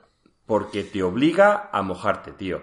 Y ya lo decía Jesucristo, decía, sé frío o caliente, a los tibios les escupiré en mi boca, tío. Y aquí, en Insert Coin, no mojamos mucho, pero nos mojamos. Te lo juro, sabes que esta noche o ayer estuve pensando, tío, vamos a retomar el tema de las camisetas del merchandising que por cierto nadie lo sabe, ¿no? Pero tenemos una mini página donde podéis comprar camisetas con nuestro logo, pero en su día dijimos que íbamos a hacer camisetas con frases de Joaquín, como esta, que por cierto, voy a apuntarla. como es, en Isercoin no mojamos mucho, pero nos mojamos. Entonces, bueno, Ghost of Tsushima, eh, yo lo espero un huevo. Sí que es verdad que, que ha salido Sekiro hace no mucho y puede haber similitudes o diferencias que hagan que nos guste más uno el otro, seguramente si fuera así. Ya, lo dijiste anteriormente, yo creo que, la única similitud es que el mundo es parecido a Japón. O sea, si solo puedes jugar un juego Japón al año, pues bueno, pues sí, pero fuera de eso. Sí, ni el combate ni nada creo que no tiene nada que ver. Creo que este va a ser más bien un hack and slash muy pulido y tal. No creo que llegue al tema, no creo que sea como el Sekiro. Eh, Halo Infinite. Joaquín, ¿este lo vas a jugar conmigo? No, tío. Game Pass, los dos. Este, ni, ni aunque tengas la gorra del Mediamar de oro, tío. Pero si no tienes que pagarlo, lo podemos jugar, lo podemos jugar en Game, Game Pass. Pass. Una de las Uh. cosas buenas del Game Pass es que no, no tienes que pagar. Eh, ¿Eso Bueno, sería mira, una venta? ¿Eso Por sería el, una venta? canal, por el canal tienes que probar puto Halo Infinite porque hay que, o sea, si quieres criticarlo tienes que criticarlo habiéndolo, habiéndolo al menos probado. ¿Eso sería una venta una venta por tu parte? Si lo consigues que lo juegue. Va a Bueno, ser Halo. Halo Infinite Infamy, tío. Va a ser la infamia infinita, tío. Pero lo probarás conmigo. Si está en Game Pass, sí. Pero a ti te gusta el Destiny. El Destiny, sí. Pero no tiene nada que... Odio el Halo, tío. Igual, quién sabe, Infinite, tío, igual es que es Mira, el Game quedamos- as a Service Halo, tío. Joaquín, quedamos una tarde, nos vemos todas las películas de Halo que hay Sí, para estar metidos en el lore y tal. Y luego jugamos a. De hecho, ahora han salido todos los Halo en Game Pass, o sea que podemos jugarlos todos de nuevo, tío, y, y hablar No va con a pasar. Sí, la verdad que, que no Vale. sería mala idea hacer un maratón de Halo y ya está. Little Nightmares 2, un juego que yo disfruté bastante, indie también, eh, más que a mí me gustó a mi novia, es un juego que, que voy a comprar y que seguramente quiera ver cómo ella juega. Luego ya lo jugaré yo. Pero es un juego que está en el canal, que ella jugó y lo subí al canal tal cual, y creo que este Little Nightmares 2 me apetece también porque es una experiencia, le tengo cariño porque es algo que, que viví con ella. Entonces me, me gusta bastante, aparte que el juego me parecía bastante bueno. Eh, Dreams, esto sale ya, sale en febrero, el 14 de febrero sale Dreams, un juego entre comillas, porque lo que realmente es es una herramienta para crear juegos distintos. No lo voy a comprar de salida, bueno, depende, porque en febrero no sé qué hay, tenemos que mirar a ver qué, qué hay.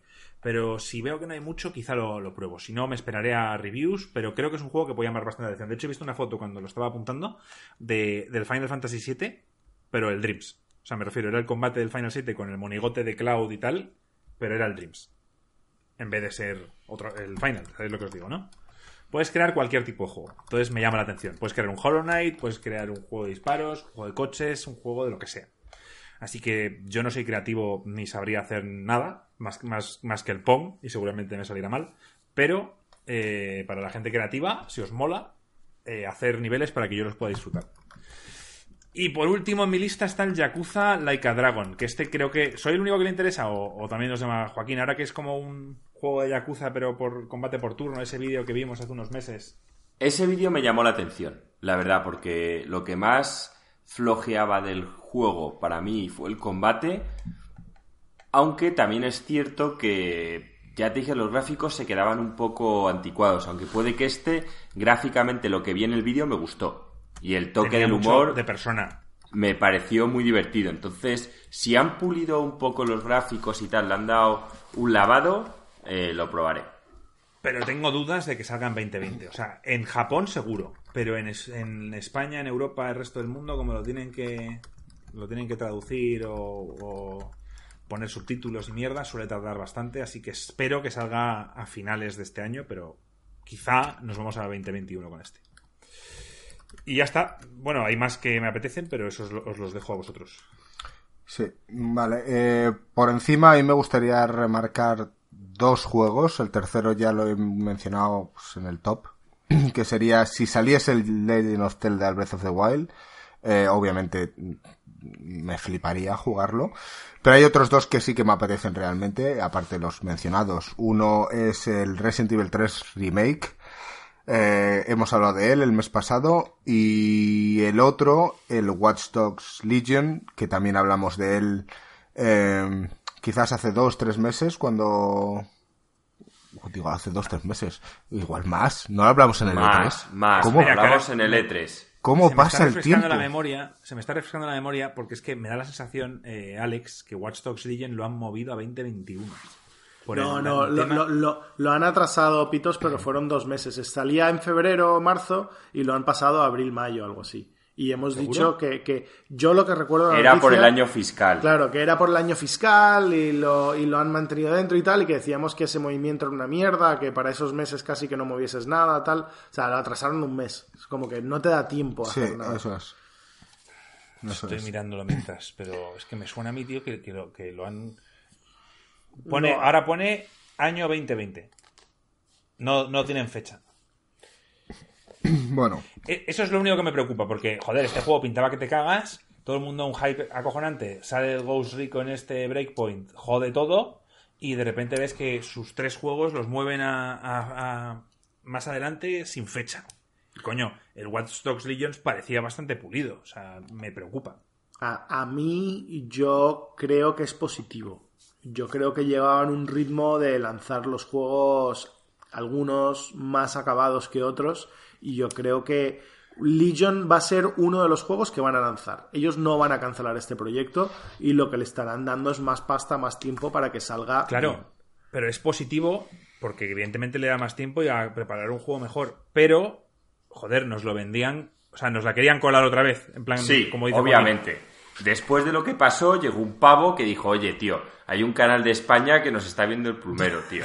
¿Sabes? Entonces aquí o les matamos o tal. Y entonces dijeron, no, porque uno vive en tu Mordorland y es el rey de Sauron y tal. Entonces dijeron, bueno, pues vamos a tener que hacer las cosas bien porque el ojo de fuego lo ve todo y han tomado nota, tío. Es que es lo que hay. O sea, hay en un momento que tú empiezas a tomar el pelo a la gente, en plan, como hacía el actor este, Nicolas Cage, que hacía una peli buena y tres malas, hasta que al final hay un momento que le mandas a tomar por culo. Me refiero, entonces esta gente ha dicho, oye, que se nos está viendo el puto plumero, tío. No te metas con Nicolas Cage, tío. Vale, no. O sea, que nos la iban a colar.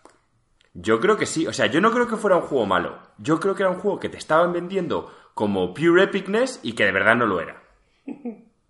Eso es todo. Yo creo que era simplemente como pasó con el primero. Si es que el primer. No, el primero fue una vergüenza. El primero fue una vergüenza. El primero, a mí yo creo que el tema es el hype que tenía la gente. Lo vendieron como si eso fuera el nuevo GTA tecnológico y luego lo jugabas y, y no. Era un juego de 6. Y te lo vendían como si fuera un juego de 9. Era un gatillazo. Fue un gatillazo en toda regla. Pero sobre todo porque te lo vendían como si fuera un juego full pedal. Y para mí ni se quedó ni en sólido. O sea, ya tenía las expectativas tan altas. Porque ese típico juego te lo venden. Claro, te lo venden en plan, bueno, estamos intentando hacer esto, tal, y a lo mejor le habría dado un sólido. Pero es que dije, mira, tío. O sea, empezabas a jugar, te creías que esto iba a ser una montaña rusa, y dije, no, no, no. Fue un gatillazo en toda regla. Qué pues mierda de juego, tío. De hecho, el hype que tenía era tan grande que ese juego se lo compré a Alex por su cumple y yo creo que ni, lo llegó a instalar el cabrón. ¿Lo jugaste tú, Alex? No, tío. hay, que ser sincero, lo siento, juego, pero no. no, no, pero es que cuando se lo compré, yo tampoco lo había jugado. Era cuando lo estaban anunciando que parecía eso que iba a ser tal. Y nos la colaron, tío. Y yo ya en un momento que he dicho, ya se acabó, tío. Estos gabachos pasa. O sea, ya acabó. Y parece que entre ellos, gracias a Dios, ha habido uno, tío, que sigue nuestro canal y ha dicho, tíos, que se nos ve el, el plumero, vamos a currarnos un poco las cosas. Porque, tío, es una pena que consigas hacer una IP buena y que funcione y luego la mandes a la mierda.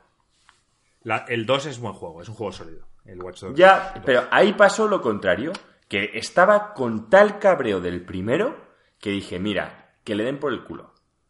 Sí, sí, sí. A ver, no para nada llega a los estándares de un GTA, pero es suficientemente distinto en sus mecánicas y demás para, para diferenciarse. Y bueno, se resienten muchas partes que comparas con el GTA, como, como la inversión, la música, el mundo en general, eh, etcétera. Pero el juego era bueno. Bueno, pues Joaquín, mm, dale con tu listado de esperados del 2020. Bueno, yo aquí tengo que decir que el primero diría que es el Vampire the Masquerade, Bloodlines 2, es un juego de rol, en la época, bueno, lo hace el estudio Paradox, el primero salió, para la época fue distinto porque de verdad gráficamente requería un PC potente, os hablo de esto fue, estábamos en el colegio nosotros cuando salió el primero, ¿eh? O sea, imaginaos si, el juego ese que jugaba, era el juego ese que jugaba nuestro amigo Alvarito, que jugaba en su ordenador, ¿era ese? No, Álvaro jugó a otro de vampiros, pero no era este. Era, vale, vale, pregunto. Alvarito es un amigo nuestro del canal que simplemente recuerdo yo por la época cuando íbamos al colegio que él siempre estaba, mira el juego este de, vampiros, tal, no sé qué, me lo enseñaba en su casa, en su cueva. Este, este, era otro. Este es el que te enseñó Álvaro, era posterior. Este salió antes. Y la verdad es que a mí me gustó. Tenía el tema en un juego adulto, tenía buenos gráficos, pero bueno, ha sido un estudio que se ha ido a menos. Gracias a Dios le ha dado por revivir esta IP Obviamente yo creo que en cuanto a gráficos y tal no va a ser espectacular como fue el primero, pero sí que en tema de historia eh, os, va a sorprender. A mí personalmente es que Vampiro la Mascarada es la clásica IP que me encantaría que cogiera CD Projekt, por ejemplo. Porque es, CD Projekt, yo más de veces cuando les oigo hablar, es que les siento como yo. En plan, los tíos, cuando hablaron del Cyberpunk, eh, de los tíos hablan del juego de rol y eran como yo, no, es que siempre habían jugado al Dungeons, al Señor los Anillos, tal, y de repente se, encontraron con el Cyberpunk y dijeron, joder, vimos un juego adulto, distinto, tal, que les entusiasmó y dijeron, algún día habrá que hacer algo con esto. Pues el vampiro la mascarada es la misma sensación. Hombre, yo he visto algo de gameplay y a nivel de gameplay es mediocre. Lo que son los combates, parece un Skyrim, pero mal hecho, no sé. Quizás tienes razón en que la historia sea la polla y tal, pero lo que yo vi de combate no me gustaba nada. Yo, el combate, creo que es algo que va a ser mm, normalito. O sea, lo que creo que este juego te puede molar es la ambientación, la toma de decisiones y la trama. Yo, el, este, yo a mí también me apetece mucho este juego. Yo creo que de los mundos, o sea, digamos de las IPs, de los mundos creados, el mundo de las tinieblas, que es el mundo de Vampiro la Mascarada, es posiblemente de lo mejor, de lo mejor. O sea, es el trasfondo es de lo más épico que te puedes imaginar, es extremadamente buen trasfondo. Y muchas historias en ese trasfondo son muy buenas. Si nos combinan una buena historia en este buen trasfondo y ahora que ha pasado un poco la moda esta de los vampiros y tal, que ya podamos contar cosas más interesantes, y, con un combate decente y un sistema RPG pasable, yo creo que, que, podría ser un éxito. A mí me apetece muchísimo. Yo le perdonaría muchas cosas al combate. Ciertamente no, no creo que vaya a ser increíble. Mira el vampir, Marco. Yo el vampir me lo acabé, me gustó, a mucha gente le ha gustado y el combate era muy, muy, muy mediocre. Ya, ya, ya. Yo, yo el vampiro aún no he conseguido. O sea, lo he empezado varias veces y, siempre ha habido algo que me apetecía más o me da pereza, la verdad. Pero algún día, Joaquín, con Game Pass y tal, lo probaré. Bueno, a a mí me gustó, ¿eh? Pero creo que este va a ser mejor. Bastante mejor. Bueno, más. Eh, Wasteland 3. sí, sí, es que por si vais a... Pero claro, es mi lista, tengo que seguir yo. Wasteland 3, bueno, ya lo hemos comentado algunas veces. Es del creador original de los Fallouts. El tema es que es un poco más táctico, la historia no es tan buena, también es un futuro pues apocalíptico, para mí la historia es un poquito peor, pero el combate es más divertido, porque en vez de ir con un personaje, vas con un grupo de rangers de 4 o 5, no sé en este juego cuántos serán, y bueno, eso te permite a los que nos gusta la estrategia disfrutar más de, la estrategia. Pero bueno, eh, hay igual múltiples opciones de diálogos, stats, demás. Tengo muchas ganas y encima aquí Microsoft le ha metido pasta, así que espero que si me lo compro pueda disfrutar el juego desde el principio hasta el final y no tenga que esperarme a que parchen porque la última parte del juego esté bugueada. Baldur's 3. De hecho, el Baldur's 3 lo espero más que el Wasteland y estaba ya ahí con el vampiro la mascarada, ¿eh? El Baldur's 3, sí, quizás está por... Es que es algo... Todos los amantes del Baldur's sabéis de qué nos estamos refiriendo. Es un juego que marcó un antes y un después. Eh, marcó un género de RPG en 2D que a día de hoy muchos juegos indies lo siguen haciendo así, se siguen vendiendo un montón, siguen consiguiendo vaqueo en Kickstarter y se basan en buena historia. Lo único que para mí ha envejecido mal de este género, que creo que no va a pasar en Baldur's 3, porque Larian Studios hace que todos los textos sean hablados, que es lo que a mí me gusta. ¿Vale? Entonces, en, en el Divinity Original Sin hay un montón de texto y todo tiene voz. Y eso me parece increíble. Y creo que aquí harán lo mismo. Entonces tengo unas ganas grandes de jugarlo.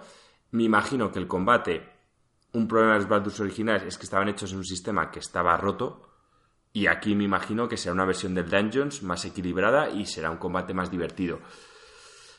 Una de los enemigos mola mucho, que son unos monstruos con cabeza de pulpo y tal, que son, bueno, tienen poderes y tal. Creo, Marco, que, y Eduardo, que si lo jugáis, la historia os va a gustar, el combate quizá Eduardo más, a Marco que un poco menos, pero bueno, pues fantasía medieval y que está divertido. Eh, Gears Tactics, pues mira, Gears of War, pero bajo el punto de vista del XCOM. Pues, ¿qué más le puedo pedir? Me refiero, la saga Gears of War lo que me mola es su campaña y sus personajes. Si a esto le añado las tácticas del XCOM, pues oye, me lo voy a comprar y encima seguramente va a hacer que sea una historia más importante en vez de tanto a que te mueran tus personajes y demás, que es algo que a mí personalmente me gusta.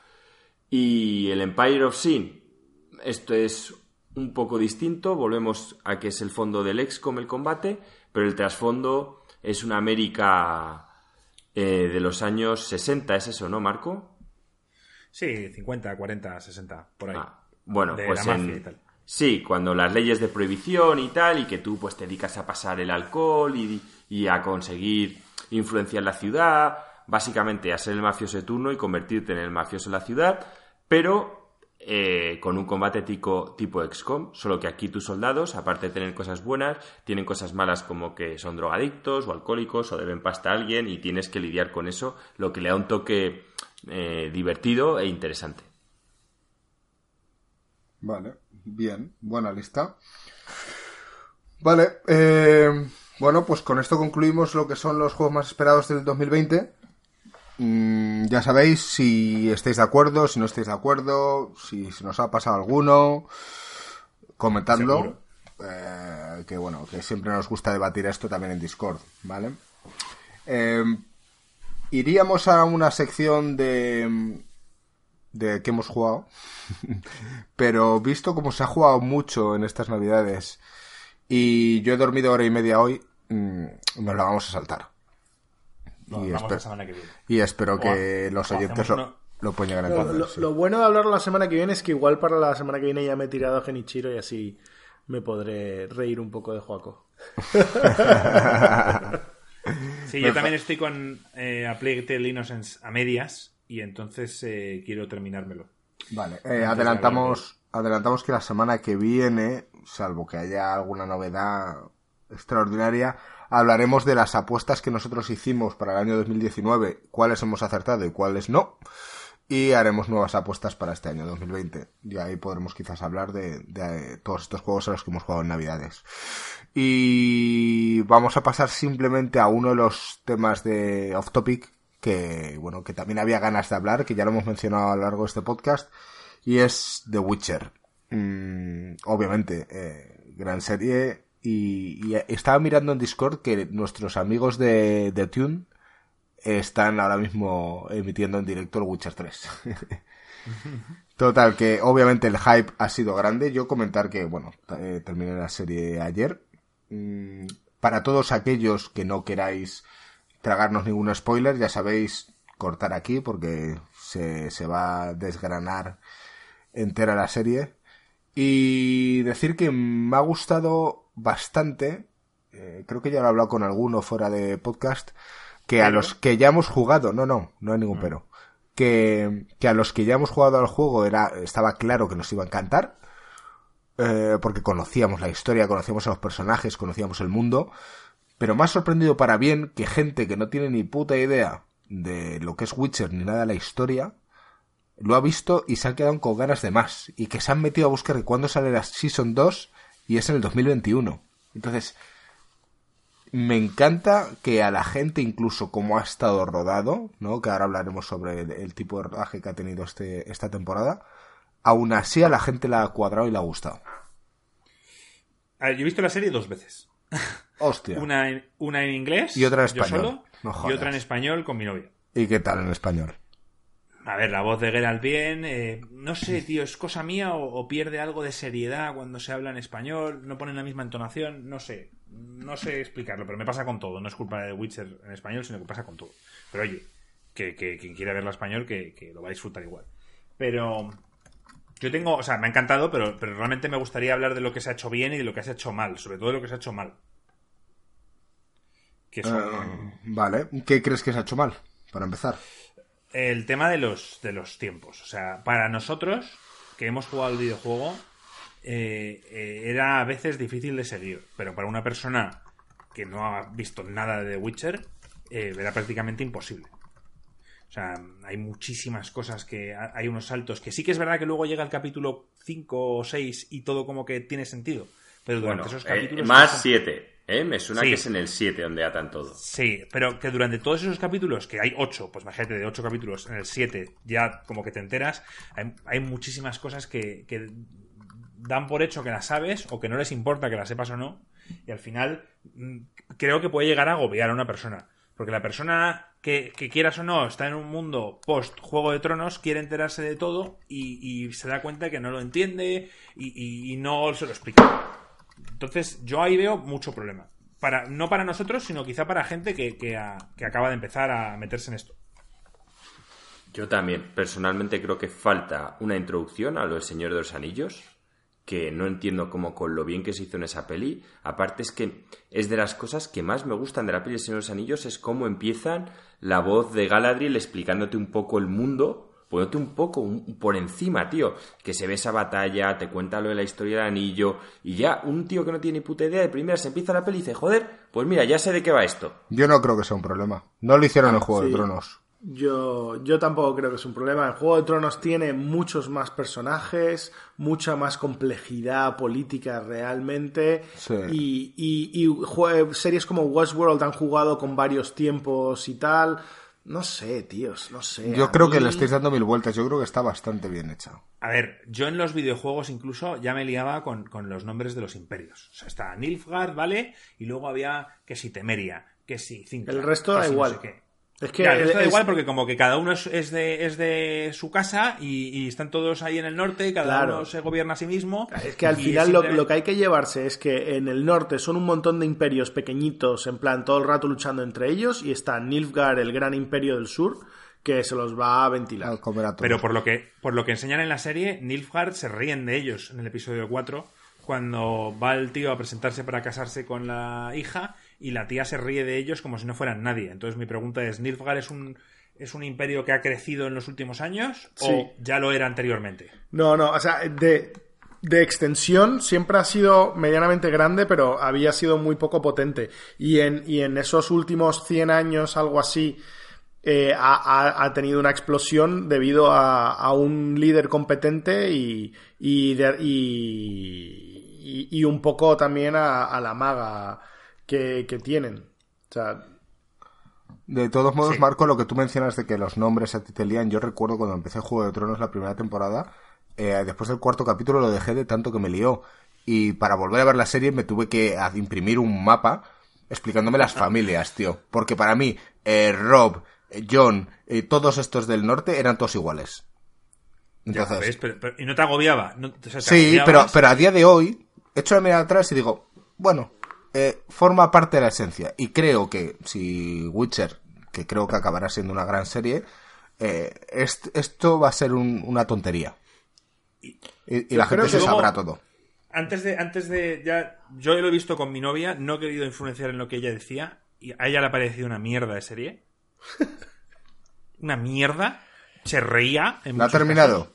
Sí, yo me sentía insultado cuando se reía, pero luego sí que es verdad que hay cosas que, no tienen. O sea, no sé si acordáis, pero en el episodio del dragón. Sí. Aparte de que el dragón se rió del dragón, en plan, tío, no puedes hacer un dragón así si eh, tres meses antes he visto Juego de Tronos y me parece el dragón del siglo. Hablaba de la, de la diferencia de presupuesto o de la diferencia de efectos especiales que tiene una serie y otra. Pero sobre todo se rió cuando eh, Geralt y, Jennifer se ponen a pelear y hay un momento como que hace una magia y se dan los, dos un beso a la vez. Muy hollywoodiense. Sí. Y empezó a reírse y dice, ¿pero qué es esto? ¿Esto es una broma? Están pegándose por la vida y de repente se dan un beso ahí de morreo como si esto fuera Crepúsculo. Mira que a ella le gusta Crepúsculo. como que no tenía sentido. Y sí que es verdad que ahí mm, sale fuera de contexto el, beso ese ridículo. Bueno, y hay varias no cosas. Sé, a mí me eh, pareció, joder, ¿cuántas veces has visto en plan a parejas en plan que se odian pero se aman, ¿sabes? En plan de que discuten y tal, no sé y les pone caliente. De hecho, lo que te quieren vender es, es que la historia de amor que hay entre los dos. Vale, pues tú imagínate que, cuando están Daenerys y Jon Snow peleándose contra los no muertos arriba, están los dos con las espadas y hay un momento que se giran los dos y se dan un beso mientras vienen todos hacia ellos. Bueno, creo que justo antes de cuando vienen se van a echar un polvo a una cueva por ahí. No, pero, pero, no a mitad de la batalla. Bueno, vale. Pues, pues, es que cuatro, cuatro enanos, tío, no me jodas. Yo creo que también la, comparación con Juego de, tono, de, Tronos es, un poco injusto porque es una serie distinta, ¿sabes? Porque el tono es mucho más, tiene mucho eh, más comedia. Exacto, es una, es una serie bastante más ligera, con, un tono mucho más, eh, aunque no es, aunque la vida de, de Gerald no es genial, pero, pero joder, tiene el tema de, del bardo cantando, o sea, tiene comedia, tiene, o sea, es un juego, es una serie que tiene que tener sus momentos de, de alegría. Y una cosa que a mí me ha gustado muchísimo y que creo que se va a perder en las siguientes temporadas, porque básicamente este, esta esto ha cubierto el primer libro y alguna historia del segundo. Pero yo casi todo lo que. Casi todas las. Porque yo el Witcher no lo he jugado, pero sí me he leído los libros. Entonces, casi todo lo que lo que pasaba, yo ya lo había leído. O sea, casi todas las historias, es que lo, curioso de los primeros dos libros del Witcher son todo historias cortas. Entonces, casi todo lo que pasaba, que si el Estriga, que si tal, que si el Jin, todas esas historias las había leído. Y me encanta que sea... Que hayan sido tan fieles, ¿no? Sí, me, gusta que hayan sido fieles, pero realmente me gusta la estructura de que en una temporada puedas tener algunos capítulos. O sea, no te digo que todos los capítulos no tengan nada que ver unos con los otros, pero que sí que tengan algunos capítulos donde no todo sea la historia principal y donde puedan hacer una pequeña aventura tal que también le quita un poco, le da un poco de ligereza al tema. En Juego de Tronos no se pueden permitir un episodio con una aventura eh, tal, no, es todo muy serio y lo que está pasando. Y en esta serie sí, y me gustaría que lo mantuviesen. En el del Jin he visto críticas con respecto al libro porque dicen que es que no te dejan en ningún momento claro lo poderoso y lo importante que es un Jin. Lo hacen todo como muy humorístico. Y es otra de las escenas que, yo al verla otra vez, sí que sabiendo ese comentario, sí que le, es un, le dan demasiado humor quizá a, ese tema. Y que le da su humor. Bueno, cuando lo está recogiendo, pero después no tío, cuando la tía está ahí tratando de absorberle, el otro dice, tío, que vas a morir, y te dan a entender que esta es de las magas más poderosas que hay. Bueno, es, es, es la más poderosa. Si fíjate el combate final, todo el mundo haciendo su magia, y de repente. No, no vamos a no spoiler del todo, pero se ve que ella es la más poderosa. La iba a matar, o sea, que era la salva. Realmente ya no podía poseer al Jin también, es que joder, estoy criticándolo yo solo, pero es que es porque lo he visto dos veces y hay cosas que me chirrían, pero que me ha encantado. Eh, eh, la parte del gin donde el tío se pone a gritarla, Jennifer, no sé qué, no sé cuántos, tal. ¿Por qué la O sea, ¿por qué, por qué tan, tan en tan entonación si la acabas de conocer? Y no, no me digas que estaba que te, eh, todavía encantado y tal. no es que la, la acaba de conocer en ese capítulo, ¿no? Sí. Sí. Luego hay una parte, tío. Y luego hablaba de ella como, como, si, como si fuera su madre. Él, en el primer momento, en el libro, yo te voy a contar lo del libro. En, desde el primer momento se enamoró perdidamente. Pero en plan, absurdamente, locamente. Y él, no solamente por el físico, que también le gustaba, pero sino como que él reconocía algo en ella que él sentía también. O sea, esa especie de soledad, esa especie de, de ser un freak, de que nadie te tal. En la serie no, llega. Mm, pues no te llegará porque, porque no estás dentro de los personajes, pero... Bueno, yo creo que, hay, que, llegue. Hay una parte, tío, en la que se levantan en la cama y dice, joder, hecho de menos el no te has levantado, tal, y te crees que se han acostado una sola vez, pero luego echa la media tres y se han visto muchas más veces. Sí, sí, Entonces, sí, tienes que entender... segunda vez, sí. Claro, tienes que entender que hay, una, hay algo quitando esas cosas y quitando lo del este temporal, que la tía, la showrunner o la shadowrunner, como dice Joaquín, dice que, que, quería imitar un poco a la película de Nolan, la de Dunkerque, en plan que hay tres eventos importantes, una que dura un mes, otra que dura una semana y otra que dura un día. Que cogió un poco el concepto de allí para hacer lo que era la estructura de la serie con Jennifer hace mucho tiempo, Geralt y demás. Pero yo creo que, que para la gente se valía. Mucha gente. Aunque bueno, ha sido un éxito, eso están diciendo, así que yo encantado. Sí, pero yo he hablado con gente en mi farmacia, tío, y no se enteraban. Y ya, yo solo les hice un comentario que ya hizo que todo el mundo dijera, ah, coño. Y es, yo lo único que recomiendo a la gente es, cuando veas a la princesa es presente, si no es pasado. Con decir eso, ya la gente lo ve y cuadra. Porque al principio la gente se pensaba, y a mí me pasó, yo la primera vez que vi, que vi a Paveta, pensaba que era Siri. Y dije, Joder, qué fea así de mayor, coño. Lo siento por paveta. Yo me vi un, comentario de uno que, me, me murió la risa porque había mucha gente que ponía, pero entonces hay dos líneas temporales, por una está tal y por otra. Yo, ¿qué y la gente desesperada, los típicos de Witcher, pero ¿qué dos líneas temporales? Que no, y todo el mundo explicándole. hay universos paralelos, tal, en uno la reina vive, en otro está muerta. Tío, Alex, que a mucha ver, gente hacen una se lió, cosa tío. relativamente mal, que sí que es verdad que en la segunda vez que me lo vi hay un comentario de Jennifer hacia el, hacia el bardo, hacia Jaskier en la serie Dandelion para los que hemos jugado al videojuego, que, que supuestamente debería estar mucho más mayor, eh, Jaskier. Y ella le dice, no se quede las arrugas. Sí. Pero sí que es verdad que, que- que no se nota tanto el paso del tiempo con ese personaje. Y eso es, no sé si un fallo, un error o tal. Pero Sí, quizás si un tema de, ma- lleva de maquillaje. con Geralt, lleva un tema de décadas con Geralt, pues lo normal es que. que A lo, mejor tiene, a lo mejor tiene un hechizo que le hace mantenerse más o menos. No, sí, No. claro, si, si por imaginarnos cosas, pues muchas cosas. No, no, no. Lo- Los que lo tienen son Jennifer y Gerald, que esa es parte del problema. Y yo creo que quizás por mutación, ahí hubiese sido, sí, tan importante a, a Jaskier mostrarle envejecer, porque hubiese sido la chispa que le hacía falta a mucha gente a atar cabos. De que no, es que Jennifer explicado- ha pasado mucho tiempo en la historia de Jennifer. Es que ella no envejece igual. Y tendrían que haber explicado que es un Witcher. No lo explican bien, no explican sus poderes, no explican Pero- eh, lo del tema Sí, de envejecer. Pero, pero es que también pe- pensar, ¿qué va- ¿cómo lo van a explicar? ¿Van a ponerte el típico infodump de gente diciendo, oh, ha venido el Witcher? Y de repente uno, de repente que no viene a cuento nada, decir, ah, sí, el Witcher, los que matan los No, monstruos y yo tal. te lo he qué". dicho con la, Es una mierda con eso. la voz Con de, la introducción. de Galadriel al Creo que tiene mucho diciendo- más, más sentido que se vaya explicando las pequeñas cualidades que tiene uno a lo largo de las temporadas, tío. Claro, pero, pero joder. Sin decirlo todo de golpe, gente- tío. Te arriesgas a que la gente se. En el. Witcher 3, en el Witcher 3, en el videojuego, estaban ya los de CD Projekt hasta la polla de que nadie sabía qué coño era un Witcher. O sea, es que ya ya habían el Witcher 1, el Witcher 2. Y decían, te vas a comprar el Witcher 3. La primera pregunta más importante, ¿qué es un Witcher? Todo esto cuando ya has jugado el Witcher 1 y al 2. Entonces, acabaron los tíos hasta la polla y dijeron, esto no va a volver a pasar. Ya aprendieron y el Witcher 3 empiezas a jugar y tienes unas escenas de estas de cómic que te van explicando todo. Lo de la conjunción de los mundos, lo de que es un Witcher o no. Y yo lo agradecí. No sé, tú, Sí, Marco. claro. No sé, no sé. Sí, Es porque, que a porque mí- te refresca la memoria, sobre todo. Pero es que a- el- mira cómo empieza la serie.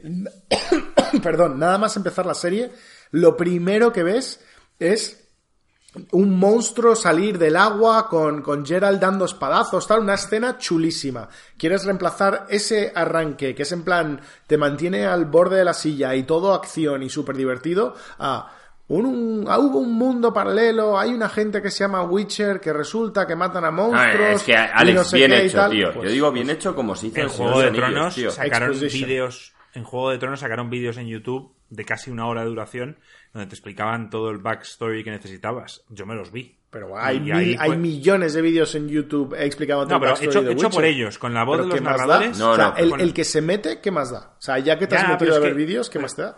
Yo os comento, eh, yo estaba en Alicante con mi novia, eh, tengo una, tiene una amiga Nereida que se ve también series, le encantaba Juego de Tronos, se ve tal, se ve cual. Y le he dicho, oye, ¿y ¿The Witcher la has visto? Dice, vaya mierda. Puse el primer episodio y lo quité. Y yo en plan, pues muy bien. Bueno, pues no sé, yo no creo que por habérselo explicado les iba a gustar más, Marco. Porque alguien que dice, También. vaya mierda, tal, del primer episodio, que ha habido un montón de acción, cosas chulas, tal, no sé qué, pues es A que no me le iba a encantó, gustar. la pelea de Es que- Pocho Blaviken me parece de lo mejor de toda la Es que, claro, es lo, de lo mejor de la serie. De Es- hecho, lo he es la echado de menos el resto de los capítulos. Sí. Efectivamente, he echado de menos, mira, en una sola toma, toda la pelea, en una sola toma, con lo difícil que es eso, acción en plan desgarradora, en plan sangrienta, sin, sin medir nada, o sea, no sé, a mí me flipó. Si has visto también. eso y te parece una mierda, es que da igual que te expliquen lo que quieras. Yo es creo no que te no va a gustar. igual que te expliquen. O sea, yo sinceramente creo que con una buena introducción, y me da igual, o sea, puedes empezar con esa puta escena, de repente, o sea, haces como un Kojima, que pones los créditos después de empezar. O sea, me refiero, ¿será por eso? Pues pones la primera escena tal y de repente cuando se acaba esa escena, ¡pum! La voz de Galadriel contándote. Yo es como lo habría hecho, vamos. sin con la dudar. voz de Yo, yo Galadriel estoy acuerdo. cero de acuerdo. Cero, Estoy de cero de acuerdo de que alguien que vea Estoy de acuerdo, pero, pero, o sea, yo entiendo el tono, que es más liviano, más, con más comedia, más tal, y la gente como viene de Juego de Tronos espera otra cosa y les choca. Y eso, eso estoy de acuerdo contigo, y hay momentos, el tema del erizo, cuando se quita la esta, mi novia se partía la polla y yo, joder, ¿de qué se ríe? Me está molestando. Pues solo se ri- a que solo se estaba riendo de cómo, cómo se veía. No, diciendo que es ridículo que un, que un se, se ve de un beso con una princesa y no sé qué. No sé, cosas, tío. Y digo, pero tú bien que te creías la rana cuando le da el beso al sapo, no sé qué, y, y se convierte en un príncipe. Ahí sí. Pero, pero es que esa es la versión, esta es la versión, de hecho es básicamente la misma historia. O sea, viene de, viene del mismo, de la misma raíz y es la historia como se contaba en Europa del Este. Quizás problema, quizás problema de mi novia y mientras le guste a la mayoría de la gente y haga más temporadas, yo con eso pero yo, creo que ella estaba reacia a querer aceptar la serie. Mira, yo, creo que vendría bien, o sea, vendría bien una explicación, estoy de acuerdo con vosotros, vendría bien, pero yo no creo que nadie que diga que el primer episodio del Witcher es una mierda vaya a cambiar de opinión por haberse visto una explicación, porque de verdad, o sea, no, no tienes por qué entender nada para que te mole el primer episodio, y si el primer episodio no te ha molado, es que da igual lo que te expliquen, no te va a molar. Ya, Alex, tío, pero no, es que no es así. O sea, yo, por ejemplo, a, a Verónica, que trabaja conmigo, es una compañera mía de trabajo, la tía, porque yo le insistí, tienes que ver esta serie. ¿Qué tipo de series le gustan? Y. Eh, no sé, tío, ahora no caigo, pero encima el, su marido... es, importante eso. Su, su, marido le gusta viciarse, le gusta ver las consolas, total, que le iba a ver. Y la tía empezó a decir, viendo ya el tercer capítulo, joder, es que no me entero de nada, tal cual, no me parece... Y solo le dije ese consejo por lo menos, que es lo de cuando veas a la niña es presente y no sé qué es pasado. Y luego le dije, y me, claro, me vino al día siguiente y me dice, joder, muchísimo mejor. Entonces, yo creo que ayuda mucho, tío. O sea, que por supuesto que nosotros vemos la calidad, pero es que hay gente, primero, tiene el problema que está diciendo Marco, que es que de primeras la está comparando con Juego de Tronos, que cuando pones una voz... Es que la han vendido así. Al principio... No, tío, es que no, porque si tú pones una voz que te explica cómo es el puto mundo, tío, es como tú la serie Señor de No tiene, Joaquín, perdóname, pero es que eso no arregla todos los problemas del mundo. O sea, que, el tono de la serie no te lo arregla que hay una voz en off. O sea, es que no, te lo arreglas. Alex, mira Juego de Tronos como fueron listos y el tema de, la música al principio y la intro te muestran un mapa y te muestran las partes importantes. Sí que es verdad que quizá la primera temporada no te das ni cuenta, pero al final ya sabes dónde está cada cosa, tío. Exacto, sabes dónde está cada cosa, ya te sitúas. En la primera temporada no, sabes dónde está cada cosa. ¿eh? En la primera temporada no tienes ni puta idea, pero bueno, da igual, que, yo no estoy debatiendo que yo no estoy debatiendo que sea que no sea mejor, a mí me parece bien, yo creo que muchísima gente agradecería en algo así. O sea, yo, yo no tengo ningún yo no tengo nada en contra de, de la explicación. Yo creo que número uno me parece curioso cómo hacerlo. Yo la única forma que lo veo es hacerlo como un vídeo tutorial que te lo puedes ver de forma opcional o algo así. O sea, hacer un episodio cero. Es decir, en plan, hacer un episodio cero de 10 minutos donde lo explicas y que mucha gente se lo pueda saltar y la gente que no se entera que pueda vérselo. Pero eh, pero a mí yo no estoy de acuerdo que alguien que no le guste el primer episodio, que con la explicación lo hubiese arreglado. Yo entiendo a alguien que vaya por el tercero o el cuarto y no se esté enterando, la explicación se lo arregle. Eso lo compro. Pero no alguien que vea el primer episodio y diga, eso es una mierda, pues perdona, este no es el tipo de serie que te mola. ya, estoy de acuerdo. No, no tiene nada que ver. Oye, y lo, y lo bueno, o sea, sobre todo, eh, eh Geralt. O sea, no me sale ahora el nombre. Me sale Henry Cavill, pero no. Henry, Cavill. Henry Cavill espectacular. Sí, sí. Es Witcher. Sí, sí, es, el Witcher. La verdad que. Por cierto, buenísima eh, la serie en español se llama The Witcher, pero luego durante toda la serie le llaman El Brujo. ya, bueno, pero como lo de. Lo no, pues se llama la serie El Brujo. O sea, la gente verá la serie y dice, ¿y por qué se llama Witcher? ¿Y por qué lo llamaban John Nieve? Es lo que decía yo. No, no, pero, pero Llámale Juan Nieve o John Snow, pero no John Nieve. Es, una palabra que suena bien en español. O sea, tú dices Witcher y ya está, y lo dices. No, no suena a una palabra inglesa que vaya a poner una entonación en particular. Dices Witcher y ya. Y luego lo que me dijeron mis colegas, en plan, ¿qué diferencia hay entre un mago y un brujo? yo, vale, tío, no tiene nada que ver. no, y, y a las magas muchas veces las llaman brujas y brujos. Y hago yo. Claro, es, que, es, que, no. Es que aparte. Por cierto, hay una cagada muy importante en la traducción, en el doblaje. En el cuarto episodio, cuando Geralt se va después de lo de la sorpresa, porque el tío, el puercospín, le dice lo del tema de, de la sorpresa y la tía vomita y tienes que intuir que está embarazada y tal. Cuando se está marchando, le viene, no me acuerdo quién era, alguien y le dice, no te puedes ir, tal cual, no sé qué. Y dicen, porque ella, la niña, te va a necesitar. Y yo, bueno, vaya cagada que, que, la tía embarazada han dicho la niña. Y lo puse en inglés y dicen the child. Se refieren al niño en... En, el bebé, sí. Exacto. Pero en español dicen la niña. Y me, dice, me, dijo mi novia, ¿y por qué saben que es una niña? Y yo, pues tienes toda la razón. Ya. A mí el... Ah, Iba, iba a decir algo del tema, pero se me fue. Te he cortado. Sí, pues debe ser. No, ah, sí, lo de The Witcher, que, que brujo es muy mala traducción porque, porque claramente te da a pensar eh, que puedes, puedes hacer algo de magia que no puede. Entonces es mejor dejarlo como una palabra que no conozcas porque es que es un rol que de todas formas no conoces. Tienes que aprender que es un Witcher. Bueno, y la tía está embarazada porque, obviamente, si eres porco speed, se te van a pinchar los condones. Muy malo, Joaquín, muy malo. oye, ¿y vosotros os disteis primera cuenta que estaba embarazada porque la tía vomita? Eh, yo no. Eh, Hombre, claro. De hecho, yo pensaba que estaba envenenada, que se había dado un beso con No, está embarazada, por eso el otro dice fuck, en plan como. ¿En serio? No, está muy claro, o sea, se da un beso. Da la sensación de que puede morir, sí. Bueno, no jodas. A un porco espileas un beso así es porque ya te ha clavado alguna espina. Eh, es verdad que, yo cuando nada más vomitar, al principio yo estaba confuso, en plan de qué coño, en plan, ahora de repente va a morir, tal, no, no entendía nada, no, no pillé en plan inmediatamente que es que estuviese embarazada. Claro. Es cuando ya te viene el tío fuck, tal, entonces así. Sí. Pero bueno, eh, eh, yo creo que nos ha gustado, tan solo quizá los efectos especiales, que es normal, siendo la primera temporada, pues están un poco escasitos. Sí. no sé, a mí me parecieron la hostia. O sea, sí, el dragón no estuvo muy bien, es verdad. Vale, pero es que fuera de eso, el combate fue ah, épico.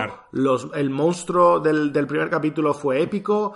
El Jin estuvo súper bien también. No sé, yo no le encontré mucho, mucho fallo. el, último episodio podrían haberlo hecho como más, no sé, que si fuera todo más grande, más gente, más tal.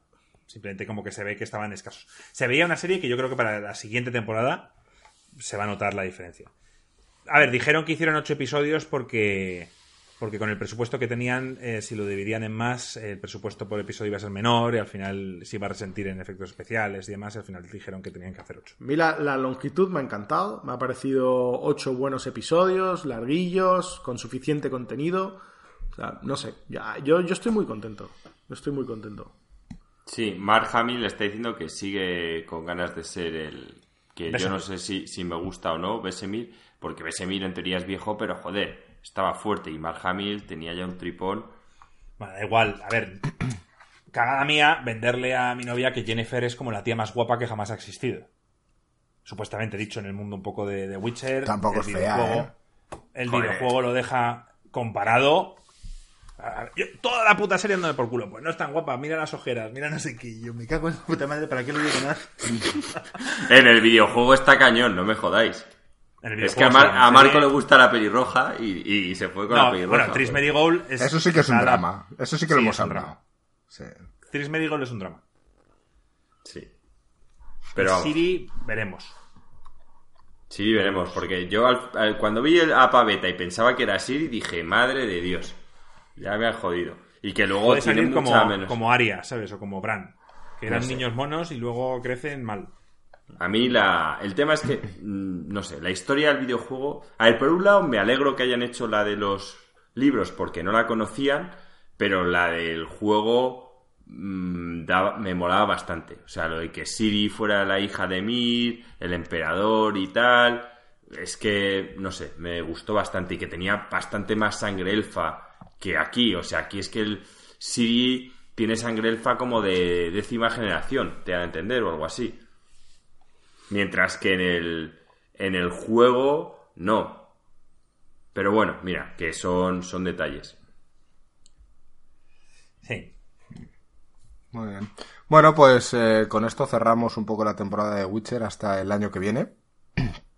Y, y ya veremos más series. Por cierto, aconsejaros si no la habéis empezado a ver, la serie de You es muy buena. Ya la... Yo le he visto cinco, episodios, pero lo vi hace tiempo, o sea, tiene ya más de un año. Ya, ya, pero bueno, ya sabes que yo voy lento. Eh, ¿te, has visto la de The Voice, tío? Que es otra que teníamos que hablar. No, tío, porque no tengo la plataforma para verla. ¿No tienes Amazon Prime? No, tío. ya lo hemos hablado mil veces esto, tío. Es verdad, es verdad. Eh, entonces, mm, bueno, yo esta la recomiendo si a la gente le gusta la serie como Dexter, que yo fui muy fan. Eh, es muy del estilo. Y va mejor. Te lo recomiendo. O sea, si lo dejaste, mm, Te lo recomiendo porque a lo mejor. Cuando veas tú Leftovers, yo me pondré con You. Ah, puto, Leftovers. vale. Y nada, pues chicos, ha sido todo un placer estar con vosotros. Eh, otro inicio de año, nuevas ilusiones y esperemos que, como nos decían por, por los comentarios en YouTube, creo. Gracias por el tiempo empleado, de nada, estamos aquí porque nos gusta hacer lo que hacemos y si encima a la gente le entretiene, pues mira, mejor que mejor. Así que seguiremos aquí, tenemos las mismas energías, sentimos que la semana pasada no hubiese podcast, intentaremos mantenernos fieles a uno por semana, pero bueno, a veces la vida eh, nos condiciona un poco. Bueno, Así que ha habido una semana que, que ha salido podcast doble, ¿eh? Ya, ahí está, echándose flores. Sí, que sí, Joaquín, coño, que somos la hostia. Y... el podcast especial de Joaquín. Y el podcast especial de Joaquín. Sí, que, no sacasteis, hijos de puta. sí que sacamos, pero no se te escuchaba, Joaquín. Sí, eso es. Y, y nada, que nos vemos la semana que viene y con un abrazo muy fuerte a todos. Un abrazo. Chao. Un abrazo, chicos. Un abrazo, chao. chao.